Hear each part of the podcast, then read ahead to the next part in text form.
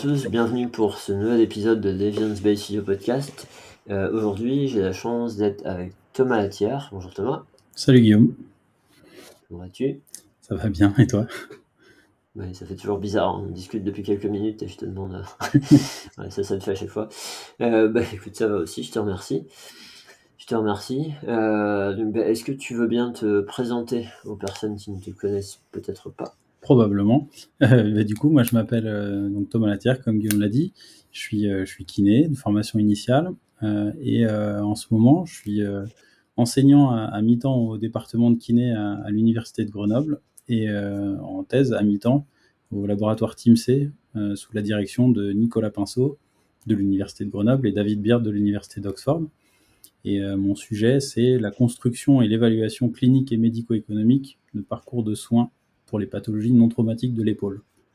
En gros, euh, quand on a mal à l'épaule et que c'est pas lié à un traumatisme, quel parcours les patients euh, euh, utilisent et puis évaluer ça à la fois d'un point de vue clinique et d'un point de vue médico-économique. Ok, merci. Et, du coup, tu disais, alors je pense qu'un certain nombre de personnes connaissent Nicolas Nicolas Pinceau. C'était le, premier, tout premier épisode hein, hmm. du, podcast avec Nicolas. ça fait un petit moment maintenant. Et euh, tu disais à, Oxford, la, ton référence est Il s'appelle David Beard.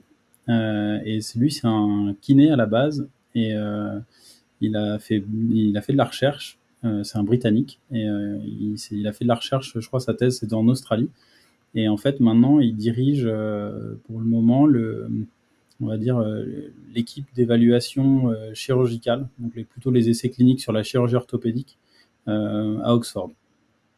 Et il a eu un, il a eu un, je crois que c'est une thèse honorifique en, chirurgie orthopédique pour des travaux sur le, ligament croisé. Et, du coup, il a, on va dire, c'est un, chef de recherche dans un département de, chirurgie orthopédique. Ok, ça marche. Et euh, comment tu as fait pour, euh, pour être encadré par, euh, par ce gars-là hmm. Je sais pas si. Non, ben, en gros, j'ai écouté, j'écoute d'autres podcasts que l'Evidence-Based Physio podcast. Et du coup, j'ai écouté le, le, un Physio Matters podcast donc avec Jack Chu et Jack March au Royaume-Uni. Et en fait, ils ont interviewé David, c'était en 2019, juste après la publication de l'étude CISO qui comparait les décompressions sous-acromiales euh, au placebo et à l'absence de traitement. Et euh, pour les pathologies non, pour les conflits sous-acromiaux, c'était ça le, terme utilisé. Euh, et donc, donc en fait, j'ai écouté ce, podcast, j'ai écouté le parcours de David et son intervention, notamment sur les interventions en sciences de la rééducation et, enfin bref, les difficultés de d'évaluer la rééducation par du randomisé contrôlé. Euh, euh, et, bref, ça me paraissait hyper intéressant. Puis j'ai avancé sur la construction de mon, projet de thèse, qui a démarré, qui était embryonnaire en, 2019 à l'époque. Et, euh, et, au moment où j'avais un projet ficelé, que j'ai réussi à réunir des financements, je me suis dit que peut-être ça pouvait être une personne qui était compétente pour notamment un des deux projets que j'avais sous le coude. Et, puis voilà, donc j'ai pris contact avec son secrétariat et j'ai demandé un rendez-vous. Puis on a échangé. Et quelques mois plus tard, il était co-directeur. Ok. Voilà. Il a accepté, ok, bah, bien joué. C'est euh, intéressant de voir des, des, initiatives, en fait, a un sujet qui nous passionne. Parfois, on est prêt à faire des trucs, euh, aller assez loin. Et, et c'est vrai que dans ce milieu-là, parfois, euh, bah, ça m'évoque un peu le fait à l'agence, on a, on a contacté des personnes au départ, on se disait, bon, tu parles, ils ne me connaissent pas, est-ce qu'ils vont être intéressés pour travailler avec nous? En fait, euh, bah, souvent ces gens-là, c'est des passionnés d'avoir affaire à des personnes qui s'intéressent à leur travail, qui vont dans ce sens-là, etc. Ils sont, ils sont ravis de pouvoir aider. Et, euh, Complètement. Et souvent, souvent c'est des personnes euh, assez humbles et souvent des belles personnes aussi. Donc, souvent des belles rencontres. Après, ouais, complètement. Moi, c'était ça. Et puis, c'est aussi que en France, pour la recherche en sciences de la rééducation, c'est plutôt, on va dire, récent. Enfin, il y en a depuis des années, mais c'est en train de se structurer, c'est en train de vraiment pousser, j'ai l'impression, euh, là, de peut-être dans la dernière décennie. Et du coup, je suis pas sûr que j'aurais pu trouver, enfin, en tout cas, à ma connaissance, je connais, je connais pas d'universitaire qui aurait pu m'encadrer avec une valence spécifique euh, sur euh, ce, type d'évaluation-là et sur de l'épaule et du médico-éco, etc. Donc, c'était aussi, je suis allé chercher la compétence où elle était. Et à nouveau, je veux pas faire père si jamais euh, quelqu'un bosse très fort sur le sujet et, pouvait encadrer de la, recherche évidemment, hein, mais euh, enfin une thèse, mais, euh, mais en tout cas c'était aussi ça mon point de vue, je me suis dit chouette, c'est possible de faire avec quelqu'un qui a tout un système derrière lui et, tout un modèle beaucoup plus pérennisé que ce qu'on a en France pour le moment en, rééducation. Ouais, super. Puis c'est ce qui pourra, c'est ces démarches-là qui pourront faire, enfin, favoriser le fait que ça, ça soit le cas également en France. Hein, et, et puis, euh, même, même si c'est le cas en France, si ça existe déjà, le fait de, de, s'enrichir aussi d'autres points de vue, tout ça, tout ça c'est ça a plein d'intérêt. Complètement. Ok, bon, bah, merci euh, pour ces infos sur ton parcours. Euh, est-ce que tu peux nous présenter là, du coup, l'article dont tu avais envie de parler aujourd'hui? Ouais, je remonte sur le double écran. Du coup, c'est un article de. Le premier auteur s'appelle Garibaldi, euh, Ricardo de son prénom.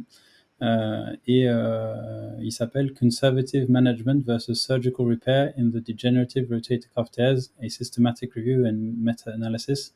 Donc en gros, c'est une, revue systématique avec méta-analyse, donc avec une synthèse quantitative des résultats, euh, dans une population de pathologies euh, de coiffe qu'ils ont appelé dégénératif, ce sera peut-être un sujet euh, à discuter tout à l'heure, euh, et dans laquelle, il, dans cette revue et méta-analyse, il compare le traitement dit conservateur et des traitements chirurgicaux pour la coiffe. Euh, c'est plutôt récent. C'est 2021, publié en 2021. Je crois que c'était, euh, je me suis pris des petites notes, 31 mai 2020, le dernier article inclus. 30 mai, pardon, ça s'arrête en le 30, le mois de mai. Ouais. Je sais que j'avais, j'avais déjà consulté une, une revue systématique sur le sujet et, euh, et effectivement elle était plus ancienne. Donc euh, moi c'est un sujet où je me suis beaucoup beaucoup intéressé euh, à une période de mon master et ça fait un petit peu plus longtemps. Donc là ça faisait une petite mise à jour, c'était intéressant de voir où ça en était là sur ce thème-là précis. Bah, j'ai, choisi cet article en fait parmi, parmi plein d'autres. En fait je suis parti d'une d'une revue qui m'avait intrigué. C'est euh, pareil, hein, je regarde toujours mes notes, mais euh, Schmucker en 2020, euh, qui évaluait cette fois des ruptures complètes de coiffe. Et je suis parti là en me disant, dans tous les cas, enfin dans le cadre de ma thèse, c'était un, temps intéressant à faire pour moi de, brasser un peu, de voir les, cadres conceptuels et les, les revues qu'il y avait sur le sujet. Et du coup, j'ai fait une revue rapide de la littérature et notamment des revues systématiques et j'en ai trouvé entre 2020 et, 2000, et aujourd'hui, du coup, 2, 4, 6, avec des petites subtilités à chaque fois sur quelle était la population incluse, mais globalement, c'était toujours comparé du conservateur au chirurgical. Donc c'est assez intéressant. Puis j'en avais identifié deux de plus par la suite en 2018 et 2019. Donc à nouveau, globalement, il y a eu beaucoup de revues, beaucoup de synthèses de données et pas tant de production de données finalement sur le sujet. Il y a, il y a plein de gens qui sont intéressés à, à se demander euh, ce que les résultats disaient, mais, mais pas en produire. Et euh, bon, pareil, ça va être un sujet de débat, je pense, euh, plus tard. Mais, ouais. c'est ça. Mais c'est ce que je me disais, bon, pour en parler même maintenant si tu veux, mais enfin, sauf si tu veux qu'on fasse un certain ordre, mais, mais c'est ce que je me dis aussi, c'est que dans cette, cette revue thématique que j'avais lue, je pense que le seul article qui n'est pas mentionné c'était le dernier de Musmeyer, et tous les autres, ils étaient mentionnés. Et du coup, je me suis dit, bon, bah, il n'y a pas grand chose de très très neuf en fait. Et, euh, et ça, c'est vrai que c'est un, des problèmes. Euh, alors, je, je sais pas là, mais par exemple, quand euh, moi j'ai fait, fait mon, mon master à, à, Brighton, et ça reste pas facile. Donc, pour, pour le devoir de fin de master, il faut que ce soit un travail de recherche. Et ça reste vraiment pas facile d'inclure des gens. Et donc, du coup, la tendance à te guider vers la revue systématique, elle est assez forte parce que tu évites tout ce qui est comité d'éthique, etc. Les, Bon, en plus, c'était en Grande-Bretagne, avec le Brexit, etc. Enfin, la seule manière que j'aurais pu, ça aurait été d'inclure des étudiants de la fac. Mais par rapport à mon sujet, bah, c'était pas évident. enfin, bon, bref. Et, donc, au final, tout ça, ça fait qu'on se retrouve. Alors, bah, il y a plein d'autres raisons sans doute, mais parfois avec pas mal de revues systématiques, mais pas de production de nouveaux, euh, nouvelles essais randomisés, contrôlés ou ce genre de choses. Et, et c'est vrai que bah, sur ce sujet, c'est quand même une grosse question qui se pose souvent de, euh, ok, coiffe, enfin, déchirure de coiffe, on va, on va, je m'en appelle, mais non traumatique. Est-ce que euh, il faut opérer, est-ce qu'il faut pas opérer, est-ce que le traitement conservateur est suffisant? Et donc là, on voit qu'il y a plein de gens qui se posent cette question, qui essaient d'y répondre avec les données de la littérature, mais du coup, ça fait un petit, enfin, ce sera intéressant si la littérature pouvait nous offrir plus de données. Ouais, complètement je pense qu'il y, y, a eu plusieurs choses. Donc, du coup, elles ont été publiées, la majorité entre. C'était entre 2020 et 2022, mais plutôt 2020-21. Il y en a eu trois de publiés, non, quatre de publiés sur, sur, sur les six euh, que j'ai identifiés là. Et euh, du coup, à mon avis, c'est aussi qu'à un moment, il y a eu un espèce de d'appétence pour ce truc-là. Et du coup, il y a plein de chercheurs qui se sont pas forcément mis euh, tous au courant les uns des autres, qui sont partis sur le sur le même la même question de recherche la même problématique et du coup qui ont voulu y répondre euh, euh, un peu dans la même période. Et c'est pour ça que euh, c'est pour ça que les revues elles sont toutes publiées aussi dans des dates assez proches. Probablement qu'elles ont été conduites en parallèle pour, pour certains et certaines. Et bah, ça soulève un, une limite méthodologique de cette étude-là, hein, c'est que il n'y avait pas de protocole enregistré pour la revue sur une base de données de protocole, ce qui est un biais méthodologique majeur. Et en termes de, en termes de transparence et de réplicabilité. Enfin, c'est questionnant. Et, euh, et, du coup, euh, peut-être que euh, si tous les protocoles avaient été enregistrés, bah, la, deuxième équipe n'aurait pas refait la même chose que la première avait soumis sur une base de données de protocole. Donc il y a aussi ce point-là là, qui est soulevé par ça, malheureusement. Mais bon, c'est ouais. fait maintenant. Ouais. Après, après bon, ça, ça démontre l'importance de la question. À la limite, s'il y a autant de production là-dessus, c'est que la, question est, d'importance ouais, je, je suis d'accord avec toi. Et puis, euh, et puis après, il y a, y a, Alors, effectivement, il y a, des... c'est un gros biais méthodologique. Maintenant, euh, attention, euh, parce que je, sais que moi, il y a eu une époque où c'était un peu du genre, bah, dès qu'il y a un gros biais, c'est bon, ça m'intéresse pas. ça veut pas dire qu'il faut pas voir ce qu'il y a dans l'article. Et du coup, c'est juste les conclusions qu'on peut en tirer bah, on tient compte de ce biais-là, mais c'est pas c'est pas parce qu'il y a ce biais-là qu'il faut tout jeter quoi. Ouais, complètement. Hein. L'idée c'est vraiment pas de mettre à la poubelle tout l'article, sinon enfin en fait j'aurais pas proposé euh, la discussion aujourd'hui, hein. mais euh, mais c'est sûr que c'est enfin faut en avoir conscience et que bon, dans tous les cas euh, j'ai envie de dire on, on essaie de s'approcher de la perfection entre guillemets quand on fait un quand on produit un travail de recherche. Et, c'est, je crois, difficile d'y arriver. Donc, euh, et a fortiori avec les moyens qu'on a souvent, euh, euh, que ce soit pendant un master ou même en thèse, on a des moyens limités, du temps limité, des ressources humaines limitées. Et du coup, bah, on fait pas des miracles non plus. Quoi. Non, tu fais mieux. Bah, bon, c'est ouais. c'était c'est pour pas que les gens y partent tout de suite, mais c'est aussi pour que non, non c'est aussi pour pour mettre des limites parfois parce que ça, ça a trop vite fait parfois de, de mettre des critiques en disant oui, mais en fait, ce que ce truc-là m'intéresse pas parce que ça. En fait, non, l'idée c'est on a conscience de la limitation et déjà c'est est-ce que euh, dans la façon dont l'article est écrit ou par rapport aux conclusions, est-ce qu'ils en tiennent vraiment compte? Est-ce qu'ils le rappellent et est-ce qu'on peut interpréter le résultat en fonction de ces limitations-là? Et, euh, et, puis après, on s'en fait son avis et puis on voit, on voit ce qu'on veut faire avec. Complètement. Complètement. Puis euh, à nouveau, il y avait, je pense, deux points majeurs. J'ai passé la revue à, à l'Amstar, qui est un outil d'évaluation des risques de biais des revues systématiques. Et, euh, et du coup, euh, il y avait tout un tas d'autres points qui avaient été conduits selon les recommandations méthodologiques. Donc à nouveau, pas de, pas de, c'est juste ce point-là qui ressort et qui, est non négligeable, mais qui remet pas en cause la qualité de tout le reste du travail. loin de là. Et. Bah, et bah, à nouveau, enfin, et puis euh, par rapport à, ce qu'on évoquait, c'est, enfin, euh, j'ai, mon initiation à la recherche, elle s'est faite pendant ma formation initiale, parce que euh, j'ai fait un mémoire de recherche comme plein d'étudiants en kiné pour, pour valider mon diplôme d'État. mais en fait, ensuite, le, disons la première expérience et quand je voulais me spécialiser et préparer, enfin travailler davantage sur les pôles et, euh, et démarrer une thèse, c'était une revue parce qu'en fait, effectivement, euh, il y a besoin éventuellement d'un copain ou une copine euh, pour euh, trier les articles, extraire les données, analyser les risques de biais, etc. Mais ça se fait entre guillemets à coût zéro, c'est du temps humain et du coup, c'est possible, c'est faisable à mettre en place.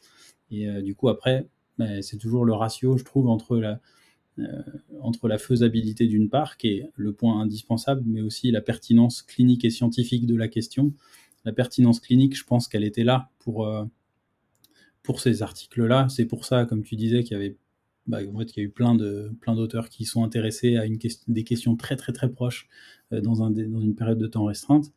Et la pertinence scientifique, bah, c'est toujours discutable. La conclusion de pas mal, c'est euh, il nous faudrait des données de meilleure qualité. Mais ça, c'est un peu la, la, la maraude, quoi. C'est le, le, truc, la rengaine habituelle à la fin d'une revue. Et euh, du coup, la question, c'est est-ce qu'on fait ou on fait pas s'il n'y a pas une pertinence scientifique? J'ai une collègue à la fac qui donne les cours de stats et euh, qui dit que si on fait, euh, si, si, on prend la littérature pourrie, bah, en gros, avec des abricots pourris, on va faire du jus d'abricot pourri et le fait de, ou du nectar éventuellement, mais le fait de, de, de passer plein de données qui sont d'une qualité modérée ou faible, bah, du coup, ça, ça améliore pas la qualité, faire une synthèse de choses biaisées, en fait, on peut pas en faire une, conclusion super euh, robuste. Donc euh, là, je pense que c'était pas le cas. Enfin, ils ont sélectionné plutôt du randomisé, enfin que du randomisé contrôlé. Donc euh, pour cet article, à nouveau, c'était plutôt qualitatif, hein, les, données sources. Mais mais parfois, en fait, du coup, c'est vrai que ça pourrait mériter de se retenir de faire une revue systématique au titre de l'absence de pertinence scientifique. Mais bon, Ouais, c'est sûr. Bon, après, c'est une conclusion en soi, mais ouais, ça dépend. C'est bon. Après, faut, faut pas que tout le monde recommence. mais bon, c'est voilà. Après, c'est dans, le process, normalement, il y a des choses pour éviter ça. Bon, dans, dans tous les cas, par rapport à, à cet article-là, est-ce que parfois tu as, envie de commencer hein, sur euh, ce qu'ils ont identifié? Euh, bah, on peut commencer par présenter rapidement euh, la, méthode, quoi, ce qu'ils avaient prévu de regarder. Comme ça, on, cible un peu quelle était la question, puis après on pourra discuter des réponses qu'ils ont, qu'ils ont proposées. Euh, du coup, donc c'est une revue qui est parue dans la revue européenne des sciences médicales et pharmacologiques en 2021. les auteurs principaux, donc du coup, j'ai noté le premier et le dernier, mais il y a donc euh, Riccardo Carlo Garibaldi qui euh, travaille à l'hôpital de Martigny en Suisse et le dernier auteur c'est Berardo Di Matteo de, de, de la qui est un chirurgien lui euh, d'un hôpital de recherche qui s'appelle Humanitas à Milan. Euh, et donc, euh, ils ont conduit une recherche de toute la littérature publiée entre 90 jusqu'au 30 mai 2020 euh, dans les bases de données PubMed, Scopus et Web of Science. Euh, ce qu'ils ont sélectionné comme méthodologie, c'était des euh, essais randomisés contrôlés de niveau 1 ou 2. et pour une population qui était touchée par ce qu'ils ont appelé des degenerative rotator cuff tests, donc des, des, ruptures dégénératives de la coiffe des rotateurs. Je ne sais pas si tu veux qu'on fasse une pause là-dessus maintenant, parce qu'il y avait un, point qu'ils ont débattu aussi dans la discussion de l'article sur cette population-là. Bah, vas-y, vas-y. Bah, donc en gros, la question c'est, et, ils le soulignent dans leur discussion, c'est qu'est-ce que c'est dégénératif? Est-ce que dégénératif, ça veut dire qui n'est pas, qui n'a jamais eu de traumatisme? Est-ce que c'est, et donc ce serait, on pourrait l'appeler aussi non traumatique, ou est-ce que c'est secondaire à un traumatisme, mais très ancien, et donc euh, en gros euh, potentiellement, il y a eu un traumatisme il y a 20 ans et aujourd'hui, on a une coiffe dégénérative, donc non mm. traumatique. Euh, et, cette nuance entre les deux est pas évidente. Euh, je ne sais pas si le terme non traumatique serait plus, plus strict, plus clair. C'est une, une, ambiguïté en tout cas qui relève. Euh, D'accord, ouais. Ça, j'avais pas réfléchi. Tu vois, là, ce que ça m'amène aussi, c'est est-ce que si tu as eu un patient, je sais pas, tu as un patient qui a 40 ans, donc relativement jeune, mais qui a fait genre du volet en sport-études et en professionnel, etc. Est-ce qu'il n'y a pas des micro-traumas qui ont fait que là, il a une tête de avec une déchirure, mais bon, il n'a jamais eu de déchirure traumatique avec un potentiel immédiate, etc. Ouais, du coup, ça, crée une sorte d'hétérogénéité dans la, population qui ne rend pas forcément service, service pour, pour euh, conclure après, peut-être. Ouais. Bah, c'est ça, c'est exactement ça. C'est exactement ça. Euh, je, pour euh, illustrer, on s'est posé cette question-là sur notamment deux, bah, les deux études principales qui, qui, constituent ma thèse, et on voulait justement être sur une population non traumatique parce qu'il y a l'hypothèse que si c'est non traumatique, on a vraiment une, enfin, c'est une évolution entre guillemets naturelle, c'est les rides à l'intérieur de, la coiffe, et donc, euh, bah, c'est, on est plutôt sûr que, euh, l'indication chirurgicale semble moins évidente, on va dire. Euh, oui, oui, bah, d'emblée en tout cas. C'est ça. Et donc, à ce titre-là, la manière dont on l'avait tranché, c'était pas, pas d'épisode traumatique dans les dernières années, X années, peu importe. Mais donc, c'est du coup de dire euh, bah, la corrélation entre l'impotence fonctionnelle ou le symptôme et le traumatisme est pas directe si, euh, si là, aujourd'hui, tu as un épisode douloureux et que tu as, entre guillemets, as un traumatisme qu'on n'a jamais pu relier avant aujourd'hui euh, à, un, épisode symptomatique. Mais bon, ça, de nouveau, c'est complètement critiquable et discutable. Non, mais ça, ça fait partie. Enfin, c'est des en gros, euh, tu as pu fonctionner jusqu'à aujourd'hui euh, normalement et sans symptômes, etc. Mais après, c'est un bon, un bon exemple des, compromis qu'on est obligé de faire. Enfin, des, euh, par moment, il faut trancher et on sait que ça, ça va engendrer que bah, il y aura des limitations dans nos conclusions. Juste, tu es obligé de trancher là-dessus. Tu peux pas, tu peux tu peux pas rester vague. Et ça, c'est un, c'est un bon exemple qui montre que on peut pas se retrouver avec une conclusion d'étude où il y a euh, aucune discussion et tu vois cette euh, parce que c'est vrai de l'extérieur on pourrait se dire mais bon qu'est-ce qu'ils font quoi? En fait toutes les tous les biais ils sont connus. Comment ils font pour nous produire encore des études avec des biais? Tu sais on pourrait se dire ça. Mais là du coup c'est un un bon exemple de, de nuance qu'on peut mettre et qui est pas là qui est pas important hein. ça apparaît pas ça va pas apparaître dans des évaluations de risque de biais etc mais mais quand même on est obligé comme tu disais tout à l'heure il y avait la faisabilité mais aussi ces questions-là, on est obligé de trancher, on ne peut pas être trop, euh, trop large et, on est obligé de définir des critères. Et comme parfois dans les différentes études, c'est pas exactement la même façon de définir les critères, ben on se retrouve avec des espèces de variations.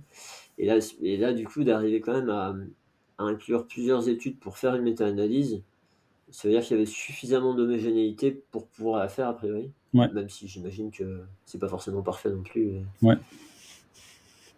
c'est ça. pu faire ça, ouais. ouais complètement. Euh, donc ça, c'était le point pour la population euh, dans la présentation du design de l'étude.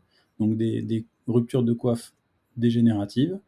Euh, l'intervention, du coup, ils ont appelé ça le, traitement du coup des patients atteints par des ruptures de coiffe dégénératives. Et dans le traitement, ils ont explicité que c'est à la fois un traitement chirurgical et conservateur qui inclut, et c'est spécifié, des exercices et euh, de la physical therapy, donc c'est kinésithérapie. Euh, et donc l'objectif était de comparer ce traitement conservateur au, traitement chirurgical. Euh, on peut finir avec les critères d'exclusion. Bah, du coup, les études non randomisées, les présentations à des congrès, des revues, des études publiées dans des, dans des, journaux non revus par les pairs, parce que le peer reviewing est une phase importante, des éditoriaux et euh, des experts d'opinion, enfin des avis d'experts, pardon. Euh, je, traduis en, même temps que je le lis, ça, C'était que des études en anglais, donc toute étude qui n'était pas publiée en anglais n'était pas analysée. Et, du coup, bah, des données qui ne concernent pas des le traitement de, de coiffe dégénérative. Donc ça, c'était leur, leur, picot, on va dire, leur critère d'inclusion, leur manière de, de sélectionner ce qu'ils voulaient et ce qu'ils voulaient pas. Ouais. Classique. Voilà. Est-ce que. Je te, je te, laisse avancer. Enfin, je sais pas si tu as des choses que tu veux préciser là-dessus, mais c'est assez, enfin, assez, standard du coup. Non, ça c'est assez standard, ouais. C'est assez standard. Euh, ensuite, du coup, euh, il présente. Euh, Alors si, donc le, il y a deux investigateurs, deux, chercheurs, deux reviewers qui ont extrait les données indépendamment. Donc ça, pareil, ça fait partie des, recommandations méthodologiques. Euh, euh, ils précisent quelles données ils ont recueillies, mais je pense qu'on va en parler après dans, la partie résultats, donc on va peut-être pas développer ça maintenant. Et euh, ils ont évalué la, qualité, les, risques de biais en fait, de, des études incluses, euh, en utilisant l'outil de la Cochrane, le, le ROB. Euh, et à nouveau à deux, deux reviewers indépendants, donc pareil, ça fait partie des recommandations méthodologiques, soit d'avoir deux indépendants euh, soit d'avoir deux pour un échantillonnage de certains articles, d'assurer qu'il y a une forte homogénéité dans leurs conclusions de est-ce que, est que le risque de biais, on est assez d'accord Est-ce que les données, euh, les articles sélectionnés inclus ou exclus, on est d'accord Mais donc là, ça fait partie, enfin, c'est pile dans les recos méthodos, donc euh, pas de, pas de souci de ce côté-là. Et pareil, il prévoit le, le, consensus, si jamais il y a dissensus sur une, étude à inclure ou pas, ou sur un risque de biais qui a été évalué à un niveau ou un autre, bah, il prévoit comment ils vont régler le, dissensus, euh, et donc avec un, troisième auteur euh, qui vient arbitrer. Donc pareil, à nouveau, c'est standard. Euh, et du coup, ensuite, bah, les résultats, ils, ont, ils ont screené du coup 15 730 euh, abstract, enfin euh, titre du coup, pardon. Euh, et après la sélection de titres et abstract, il leur en restait 47. Donc ça a fait, enfin c'est énorme, c'est vraiment énorme, 15, 000 titres. Euh, je sais pas combien ils s'y sont mis. Je sais, en fait, a priori, si, ils annoncent que c'est juste deux auteurs euh, qui ont fait ça. C'est vraiment énorme d'avoir trié autant d'articles. Enfin, pour le coup, j'ai fait mon record, je crois que ça doit être 3600 pour une revue et c'était déjà horriblement long. Et euh, là, 15 000, c'est bon, ça me paraît monstrueux. Mais, euh, mais bon. c'est pas improbable, ouais. Après, je... soit. soit. Peut-être ils l'ont fait. Enfin, ouais, ouais, bah, j'imagine. Hein, enfin, pour le coup, c'est pas la phase difficile euh, de la revue, ça. C'est juste que c'est vraiment fastidieux. Ouais, ouais. Vraiment fastidieux. Euh, et donc à partir de là, euh, il leur restait 47 euh, abstracts qui les intéressaient pour lesquels ils voulaient aller évaluer le texte intégral. et parmi ces 47, il y en a 39 qui ont été exclus. les raisons qui sont évoquées, c'est soit que le texte intégral n'était pas disponible, que le, corps de l'article était pas en anglais. En fait, l'abstract était anglais, mais pas le corps de l'article, le corps du texte, du manuscrit. Euh, que finalement l'intervention c'était pas celle qui les intéressait. Donc dans certains textes intégraux, ils se rendent compte que en précisant un peu la méthode, finalement, c'est pas c'était pas une intervention conservative, conservatrice ou chirurgicale. Et euh, certains qui finalement n'étaient pas randomisés, mais ça devait être pas tout à fait clair dans l'abstract si c'était randomisé ou pas. Et, donc à la lecture du texte intégral, c'était pas le cas. Donc ils en ont exclu 39 comme ça. Et donc il leur restait 8, 8 textes intégraux euh, et euh, parmi les huit, il y en a un qui a été exclu, donc euh, à la lecture du texte intégral, parce que l'intervention chirurgicale ne consistait pas en une réparation tendineuse. Donc peut-être que c'était, je ne sais pas, parce que pour le coup ça c'est un, autre point qui est qu'on peut discuter, mais on n'a pas la liste de tous les tous les articles qui ont été screenés. Donc je sais pas. Oui, quel... pas précisé par exemple. Ouais. Et donc on ne sait pas ce 1 là si c'était euh, si c'était parce que c'était par exemple une acromioplastie ou quelque chose comme ça. Euh, et donc on n'a pas pas d'infos. Et donc il reste au total euh, 7 études, euh, mais dont 3 qui étaient des le, disons la même cohorte qui était suivie à différents moments dans le temps. Et notamment du coup là on, on revient sur je ne sais pas si tu les as évoqués tout à l'heure, mais les trois études de Moussmeyer et trois études de Kukkonen. Donc euh, plutôt les pays euh, scandinaves. Ouais, ouais, ouais. non, on en a parlé avant d'enregistrer sur euh, le, le, nom du, de l'auteur. Mm. donc effectivement, c'est attends, c'est trois Musmeyer, c'est deux Kukkonen Non, c'est deux, je crois. Parce qu'après, il y en a deux autres différentes. Je sais plus. Je l'ai lu une fois hier, mais. Je crois que c'est trois Moussmeyer. Bah, enfin, j'ai le tableau de résultats. Trois Moussmeyer. Et ah oui, non, c'est peut-être deux Kukkonen, t'as raison c'est que je vois deux refs dans la deuxième ligne de Kukkonen. Et après, tu as Ranebo et puis l'autre, je sais plus comment il s'appelle. Lambers. Ouais, c'est ça. Je sais, enfin, comme je t'avais, je t'avais dit en préambule, je m'étais penché sur ces machins-là pendant mon, master et du coup, ces noms-là m'évoquaient bien. Et, du coup, pour mon, mon article que j'avais publié sur l'aide à la partagée, je m'étais appuyé sur le, deuxième article de KuCoin où il y, avait, il y avait un suivi un peu plus long. Voilà, je sais pas si tu as des, des, points que tu veux qu'on discute sur ça. Bah, par rapport à ce qu'il dit, tu vois, là, c'est, euh, je me dis, est-ce qu'il y a des points de vigilance? Euh, Au final, il n'y en a pas beaucoup parce que ce qui a été fait, c'était fait dans les règles de l'art. Euh, après, c'est ce que tu signales. il y a un article, on ne sait pas trop pourquoi ils l'ont ils sorti et on ne sait pas lequel c'est, donc on ne peut pas aller vérifier. C'est vrai que c'est un peu dommage. Après, pour les plus intéressés, puristes d'entre nous, enfin, il y a toujours l'adresse mail des, auteurs. On peut toujours les contacter pour poser des questions. Et le plus souvent, euh, enfin, on a des réponses, hein, c'est pas, c'est pas juste mettre une, adresse pour mettre une adresse, donc ça c'est, quand même relativement valable. Ouais, non, complètement. Euh, et, à nouveau, hein, c'est, enfin, le, motif, il est précisé, c'est que l'intervention chirurgicale, c'était pas une réparation tendineuse. Donc c'est peut-être euh, simplement parce qu'il s'agit d'une d'une d'une acromioplastie, j'imagine. Enfin, je pense que ce serait un peu le, classique dans cette zone-là pour de la coiffe non traumatique enfin dégénérative. Ça pourrait être ça. Euh, mais et à nouveau, enfin, pour avoir euh, rédigé et participé à la rédaction de plusieurs revues systématiques, euh, tout faire tout bien et mettre le détail des, des 15 000 abstracts, triés, etc. À nouveau, c'est, enfin, il y a plein d'injonctions, ça prend déjà un temps fou, même juste de rédiger un manuscrit, le soumettre, de le resoumettre, de mettre toutes les pièces en forme. Euh, je, ne leur jette pas la pierre de ne pas avoir mis cette, cette annexe-là parmi tout. Ah, ça fait partie des critères évalués par l'Amstar, mais à nouveau, c'est pas. C on leur jette pas du tout la pierre. C'est un gros et bon travail euh, qui a été fait. Non, puis un, un élément aussi peut-être dont on n'a pas parlé, c'est que pour publier, il y a un nombre de mots limite mm. et euh, limité. Et parfois, du coup, on est un peu obligé de faire des choix, d'enlever des infos qu'on aurait bien aimé mettre et on ne peut pas tout rentrer. Donc euh, non, il y, a vraiment beaucoup de contraintes dans tout ce process, ça c'est sûr.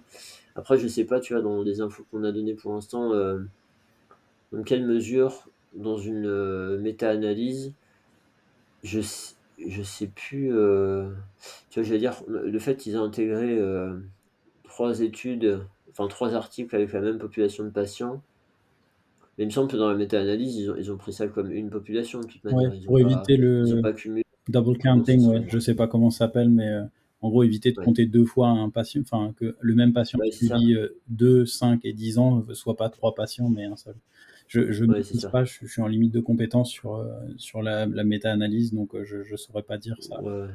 Mais c'est de la méthode pure, ça, mais je, pense tu vois le tableau de la méta-analyse par rapport au poids qu'ils ont donné. Enfin, bon, bref. En tout cas, il y, a une vigilance qui a été, euh, qui a été faite là-dessus. Je ne suis, pas, je suis pas sûr qu'il ait mentionné explicitement d'ailleurs, mais, mais après, il y a une vigilance qui a, eu, qui a été faite là-dessus. Et, après, ce qui a par contre, ce qui questionne, c'est euh, euh, du coup comment ils ont considéré ces patients-là. Parce que vu que c'est même patients suivis à plusieurs années.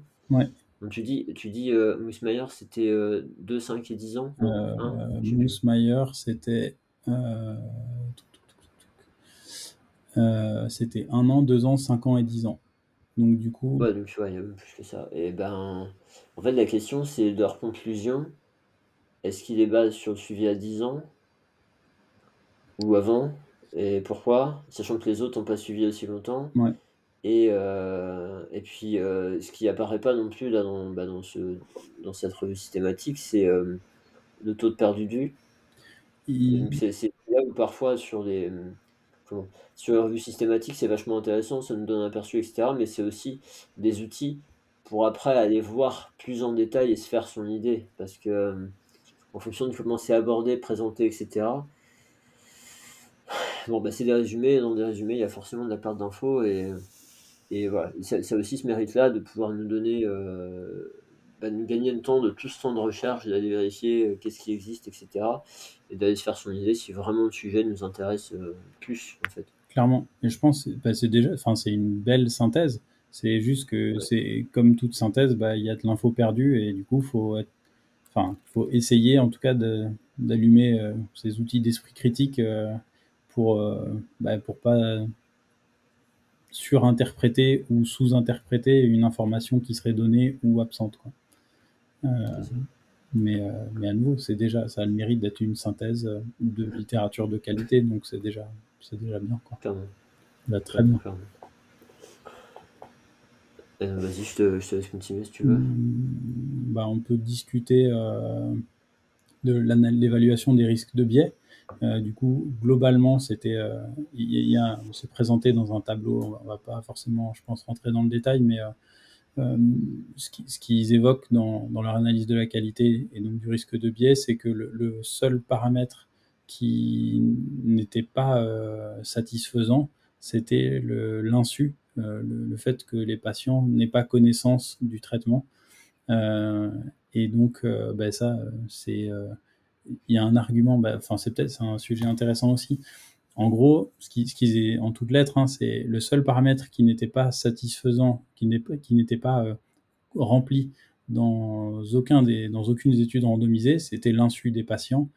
Euh, ce qui est euh, globalement attendu, vu qu'ils ont inclus des études qui comparaient la chirurgie au traitement conservateur et pour lesquelles des, des problématiques éthiques les empêchent d'inclure un, un, traitement placebo dans le protocole.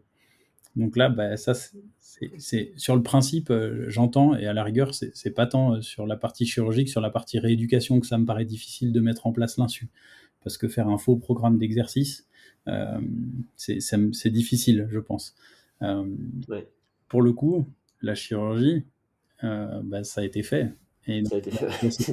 C'est typiquement l'étude de le, le CISRO, de l'article, dont l'étude dont je parlais, là, dont le premier auteur c'est David, mon, mon encadrant. C'est ils ont fait une arthroscopie euh, euh, diagnostique, quoi, qui avait pour seule vocation d'être un super placebo.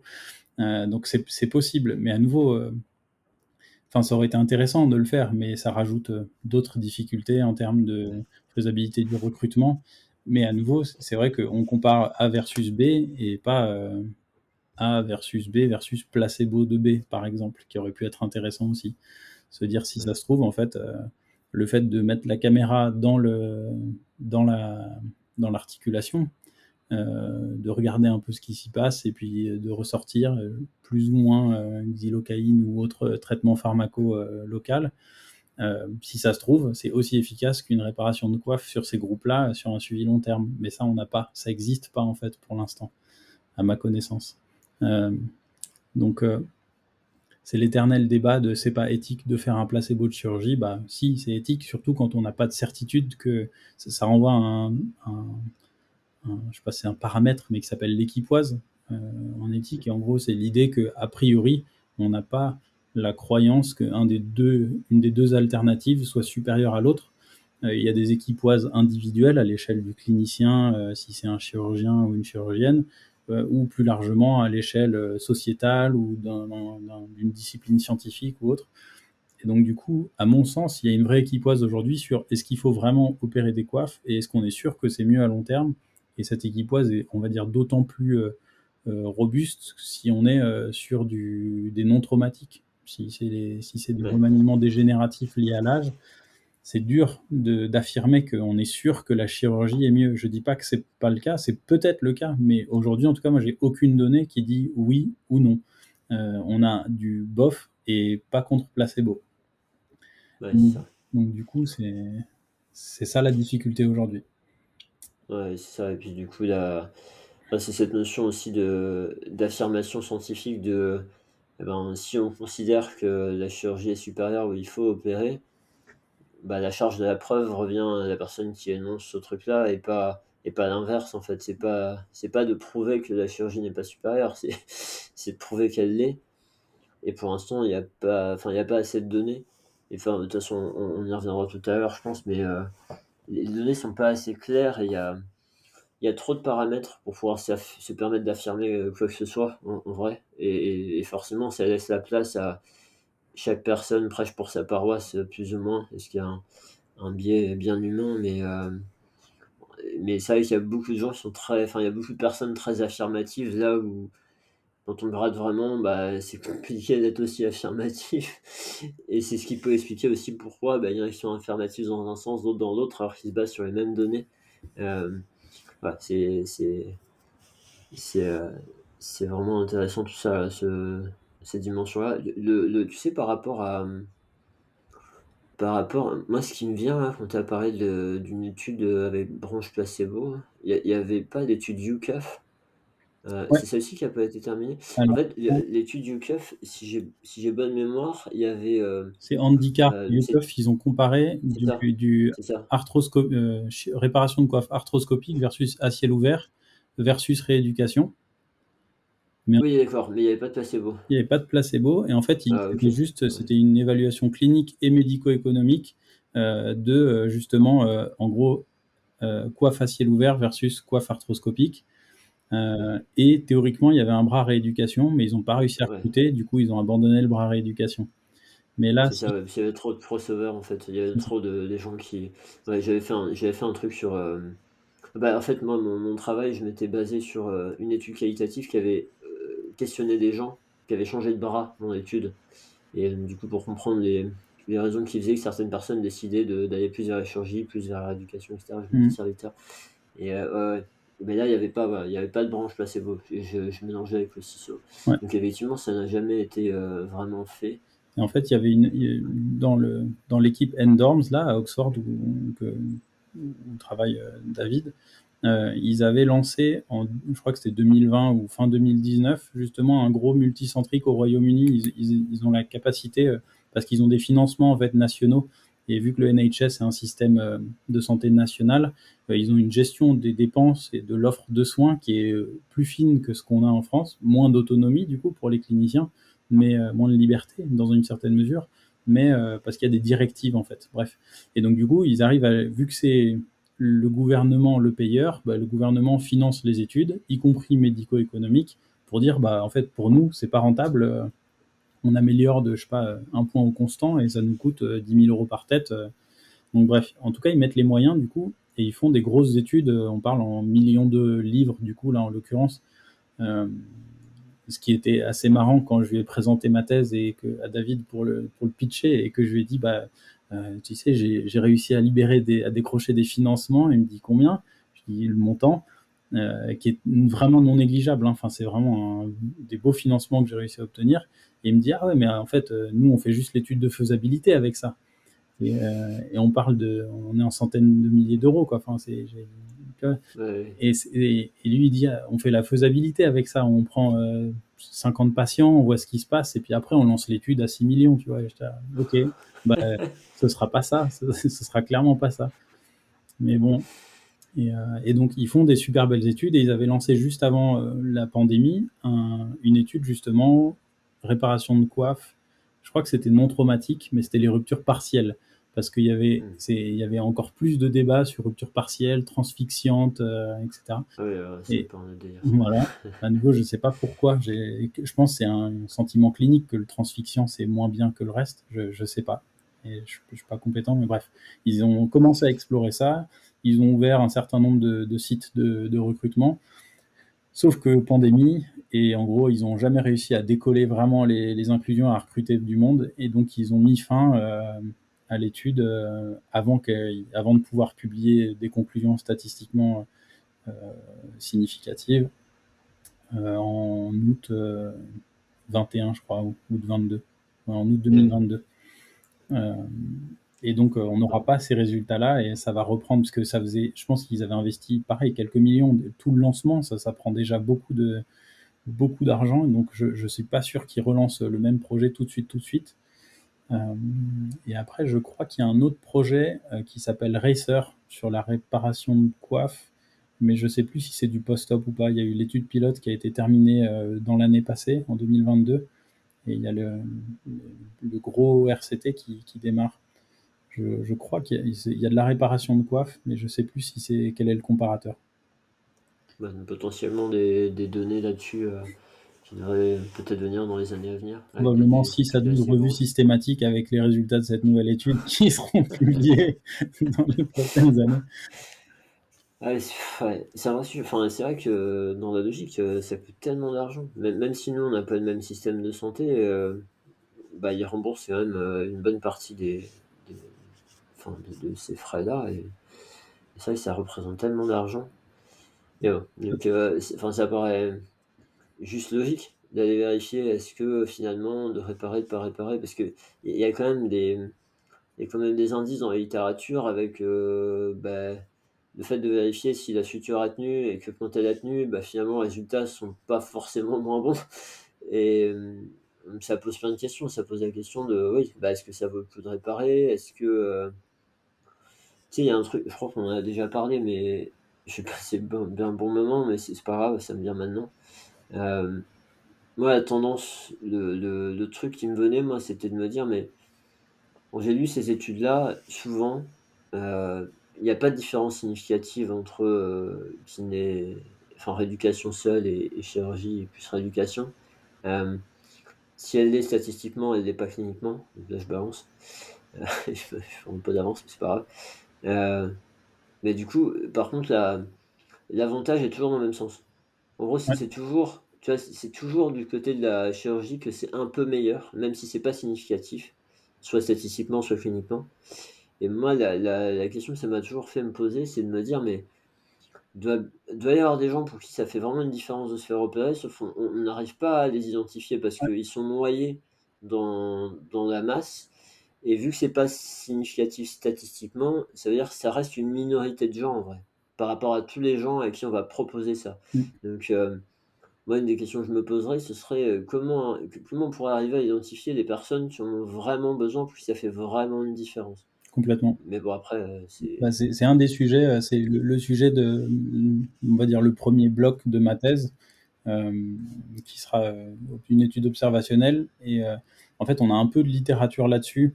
Il y a il y a différents, hein, mais heu, il y a différents articles, mais heu, on a un peu de littérature. Je crois que c'est Dunn qui montre qu'un des plus forts prédicteurs, heu, c'est en 2014, qui montre que le plus fort prédicteur de je crois que c'est de recours à la chirurgie, c'était, heu, de faibles attentes envers la rééducation. Oui, oui, ça me parle ça. Ouais, ouais, ouais, et il y a aussi, toute la littérature de Rachel Chester, le plus fort prédicteur, de résultats algo-fonctionnels à 1 an, c'est le sentiment d'auto-efficacité. Heu Mmh. et donc du coup, en fait, il y a probablement tout un tas de facteurs psychosociaux et donc là, dans le projet que qu'on est en train de lancer là, qui est en cours d'évaluation par un comité éthique, c'est, le l'objectif, c'est de récolter ces facteurs psychosociaux, heu, croyances de peur et d'évitement, kinésiophobie, sentiment d'auto-efficacité, dans différents parcours et de voir, heu, comment comment ils vont, vers qui ils vont voir, heu et peut-être s'il y a certains profils qui vont plus, heu, vers certains parcours que d'autres. Ouais. Hem et et du coup, de voir si on dégage, ce ce truc-là, en plus des facteurs, on va dire un peu classiques sur âge, sexe, et cetera, catégorie Ouais. socio-professionnelle. Après après tu sais, moi, ce que je trouve un peu dommage parfois dans ces tu as des personnes, tu vois, dans cette idée de, heu, à un moment donné, un des facteurs prédictifs de bons résultats, c'était le fait que, hem, la personne, pense que la rééducation peut être efficace pour elle, par exemple, ou, heu, pareil pour la chirurgie, mh, mmh. ou de mauvais résultats pour la rééducation, que les gens pensent que, il il fait il faut qu'il se fasse opérer et en fait, c ce qui est dommage, c'est que moi, j'ai déjà entendu des gens conclure que, si tu poses la question au patient qui dit: «Moi, il faut mieux que je me fasse opérer», bah, autant pas perdre de temps avec de la rééducation. Pour moi, ça, ça veut dire qu'on est incapable de travailler les croyances. Mmh. On est incapable de tu vois, ces facteurs-là, en fait, le problème, c'est qu'on est on n'est pas assez formé à les travailler et du coup, on a tendance à les mettre de côté. Tu vois, ce que tu dis là, par exemple, c'est, hem, sentiment d'efficacité personnelle. Bah, il y a des moyens de travailler le sentiment d'efficacité personnelle chez les patients et tu vois, de de c'est intéressant de conclure et de se dire, heu, ce facteur-là, il est influent. Par contre, ce qui m'embête, moi, parfois, c'est de se dire: «Bah, vu qu'il est influent, on fait avec et tant pis», plutôt que de se dire: «OK, bah, est-ce qu'on peut l'explorer? Est-ce qu'on peut le travailler?» tu vois? Bah, Enfin, ouais, c'est c'est un ouais, truc, heu complètement. C'est c'est ça fait partie des questions, par est-ce que c'est un facteur modifiable? En fait, est-ce que c'est un facteur de risque modifiable? Heu mmh, et est-ce que nos interventions en éducation, qui à la santé, qui font partie de nos compétences, heu, est-ce que, enfin, il y a il y a plein de choses. On on est en tant que kiné, on est compétent pour, heu, évaluer ces facteurs psychosociaux et et éventuellement proposer une aide, pas surtout, hein, mais en tout cas peut-être participer notamment avec de l'éducation à, modifier ça. C'est en fait, je crois, je crois que ce qui se passe, c'est un peu une spécialité peut-être à la française qui évolue un peu quand même, j'ai l'impression là. Au Royaume-Uni, le parcours pour les pathologies de coiffe, c'est rééducation d'abord. Pendant, je sais plus combien, il y avait un minimum de 6 ou 12 semaines. Et si vraiment tu n'as aucun résultat à 6 ou 12 semaines, alors éventuellement, on voit pour te proposer autre chose. Mais d'abord, on commence par une rééducation bien conduite. Et du coup, ce qu'ils observent, c'est qu'ils ont 70% des personnes pour des pathologies de coiffe qui vont jamais ailleurs parce que, en fait, au bout de, euh, à la fin du traitement conservateur, 70%, ils sont tout à fait satisfaits fonctionnellement, d'un point de vue douloureux, etc. Ils sont pleinement satisfaits. Donc, il y a le premier, la première question, c'est déjà de laisser la chance. Et la difficulté, c'est que culturellement en France, je suis pas sûr que ce soit aussi présent. Les dernières recos euh, de la HAS, pour lesquelles j'ai participé au groupe de relecture, l'évoquent un peu, enfin dans une certaine mesure, mais donc ça y est, on a enfin dit que pour des pathologies de coiffe non traumatique en France, euh, c'est pas la chirurgie indiquée en première intention mais là, il n'y a pas de rééducation avant 6 semaines, 4 à 6 semaines au mieux, dans les recos.